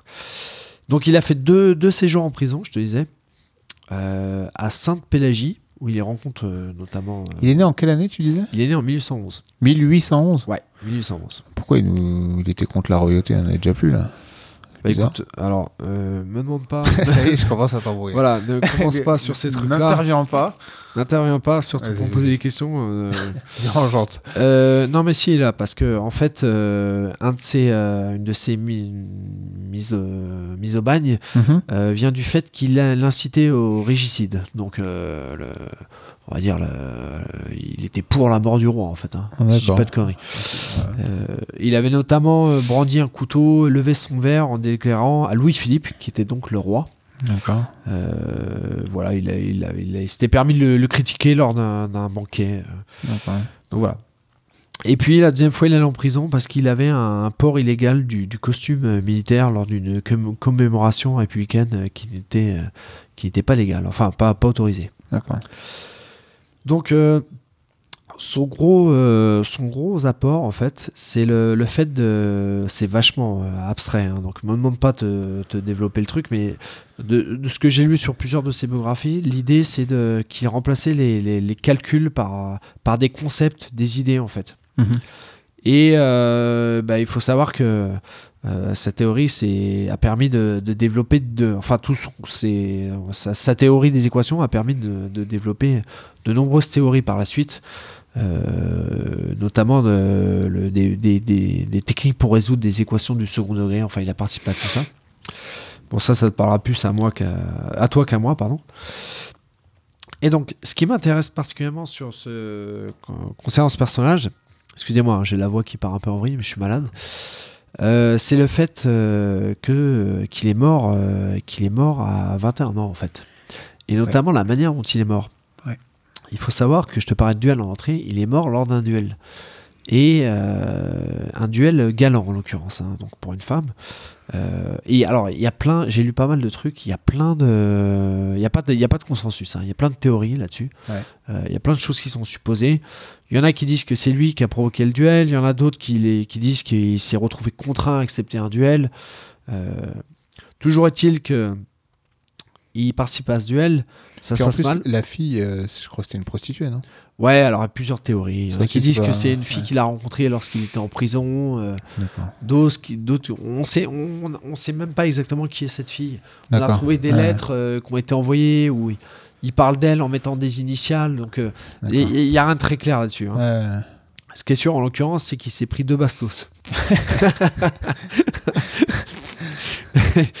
Et il a été euh, transporté à l'hôpi- l'hôpital Cochin où il va agoniser pendant des heures en compagnie de son frère notamment. Et il va, il va refuser d'être euh, d'être, euh, comment dirais-je, d'être accompagné par un prêtre lors de ces dernières heures. Voilà. Donc, une vie assez, assez extraordinaire quand même. Un personnage. C'est surtout que ce qui est ouf avec ce gars-là, c'est que tu te dis, le mec, il a tellement bouleversé les mathématiques en, mourant à 21 ans. Tu Ouais. dis, mais ce gars-là, s'il avait vécu euh, jusqu'au bout, quoi, qu'est-ce que ça aurait donné, quoi? Ouais. Puis en plus, euh, voilà, 20 ans, c'est tellement jeune, mourir de, en, en duel. Le, le duel aussi, c'est un sujet quand même, hein, parce que c'est quand même. euh, c'est quand même assez ouf comme concept. Ah bah oui. tu vois? Non, mais- Non, mais Ouais, c'est- tu vois c'est sûr. et, et ça, ça, ça a duré assez tard, hein, ça, c'est cette espèce de truc un peu à l'ancienne où voilà, tu sais que tu avais un, t'avais un conflit, bah, il y avait une manière un peu euh, euh, honorable de le résoudre par la violence, quoi. Et euh, c'est- assez ouf parce que, tu vois, c'était un truc qui, qui se faisait dans, en France, alors que, la- tu vois, la France aujourd'hui, ça, pas, ça paraît être. un pays de, de penseurs civilisés, peut-être même des fois un peu à l'extrême, quand tu vois ce, qu'il a- ce qui se passe par rapport au MMA, où, tu Oui, vois, oui, tout à fait.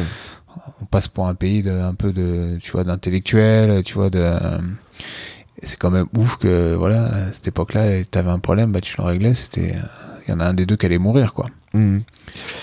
Et euh, ce qui est intéressant, c'est chez ce personnage, malgré tout, c'est le, le fait qu'en fait, euh, c'était un peu un génie méconnu qui était rejeté, euh, rejeté par, euh, par euh, tous ses pairs, en fait.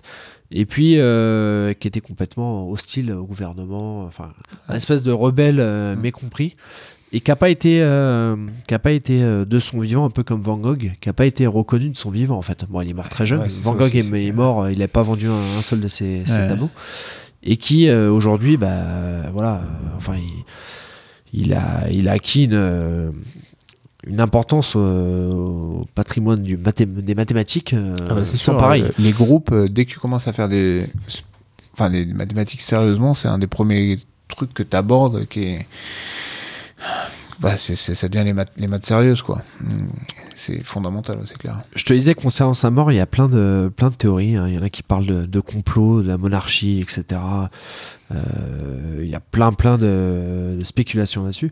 Il y a autre chose qui est marrant, c'est qu'apparemment, la veille, euh, il a écrit des lettres un peu à tout le monde, et notamment, il a, il a transmis un de ses, un de ses amis mathématiciens. euh, un, développement, un développement sur une de ses théories. euh, qui- en fait, il y a même des théories qui disent qu'il serait mort parce qu'il s'est épuisé la veille à, à- Essayer de résoudre un à truc. essayer de résoudre. Non, mais c'est pire que ça, c'est qu'il a fait avancer sa théorie euh, à un point quand même assez important et qu'il aurait, il aurait pas dormi de la nuit euh, à, à faire ce truc. Mais c'est il y a, il y a d'autres mathématiciens comme ça, hein, comme euh, Fermat, là.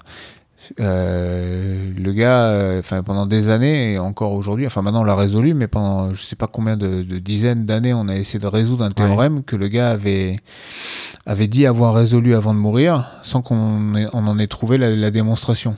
Et on a mis, euh, je sais pas euh, combien de, temps, enfin un temps de dingue. Tout le monde a essayé de se, tuer à essayer de retrouver la démonstration qu'il avait pu qu'il avait pu trouver lui-même.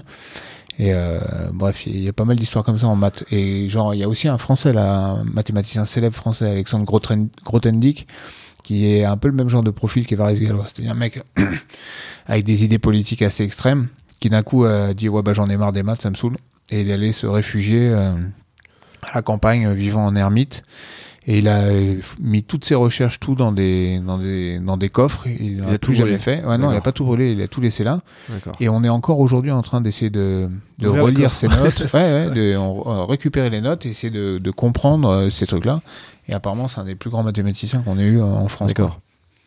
Mais ouais, je trouve qu'il a une vie complètement dingue. Et puis a, il y a ce côté euh, voix de l'extrême euh, chez Ah lui. ouais, qui est- ouais, je Voilà. pense que des voies à l'extrême, t'en as dans, dans, dans- ouais, t'en as partout, domaines, t'en as hein, partout. Mais bon, je, trouve- je trouve ça dingue, dingue que le mec, voilà. Je pense, euh, tu vois, la plongée sous-marine aussi. Tu dois avoir pas mal de gars extrêmes. voilà, aussi, on pourra, on pourra faire un sujet là-dessus la prochaine fois. Jacques Mayol ou Enzo, là. Exactement, on pourra en parler. Et euh, mais quand même, bon, moi ce que j'aime bien, c'est quand même euh, le, le mec, c'est un génie. Tu te dis, il est super intelligent, et puis il fait un duel à la con euh, pour une histoire de.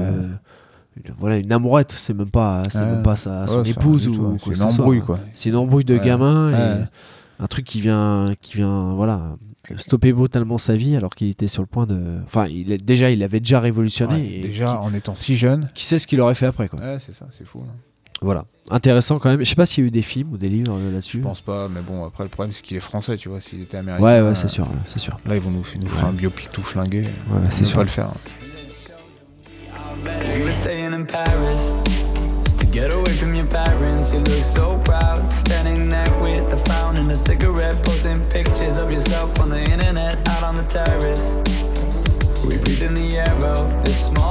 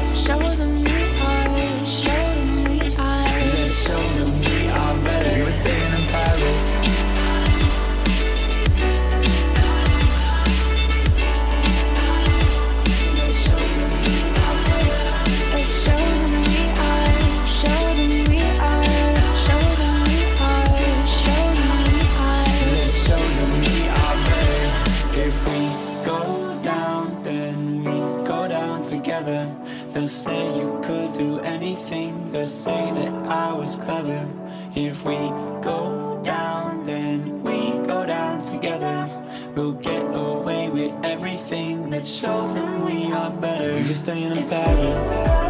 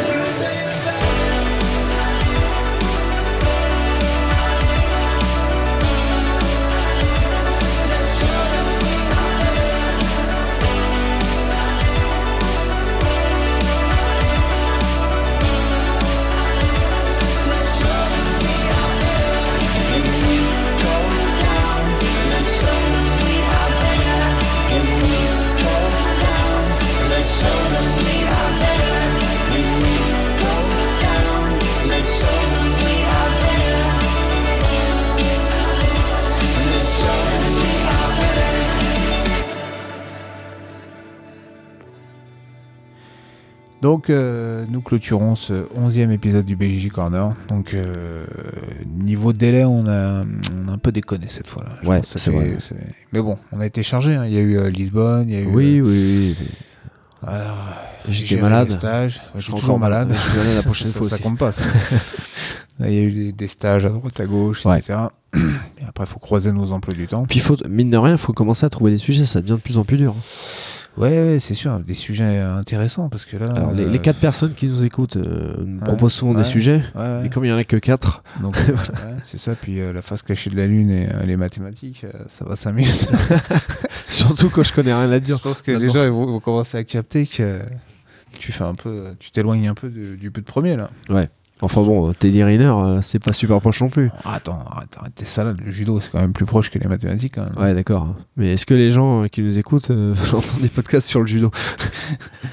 Non, c'est assez proche quand même. Les mêmes, euh, Ok. les mêmes objectifs. Bon, bah, j'ai encore proposé à Maxime, mais il a toujours pas voulu venir. hein. Non, mais. Vu qu'il nous parle de l'effondrement, mais.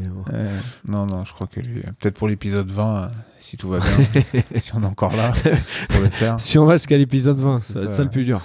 Ouais.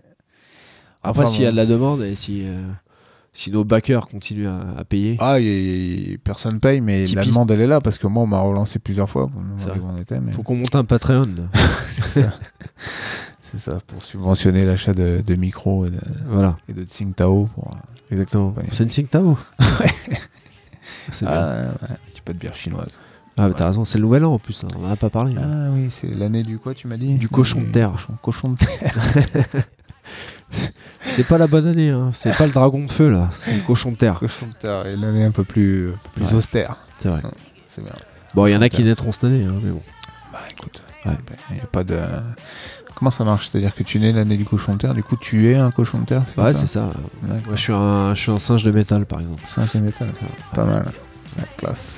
Faudrait que je regarde. Toi, t'es une tortue de- d'eau douce. Tortue de ok. Bah, écoute, je vais me renseigner. Voilà, voilà. Ok, donc euh, bon bah écoute, dans, euh, dans deux semaines. Ouais, Ah, c'est minimum. ouais, deux semaines minimum. Mais Ouais. bon, on essaie de pas dépasser le. Ouais, le on mois. essaye, on essaye. On essaie de pas Et vous voulez le qu'on continue Je vous entends pas. Allez, plus fort. les bras, les bras en haut. ok. Bon allez, À plus. à plus les gars. Ciao. Ouais. there trying to cop a feel. The juice ain't worth the squeeze if the juice don't look like this. to take your bitch. Shit. If I'm shining, everybody gonna shine. I was born like this, don't even gotta try. I like shot a nigga better over time.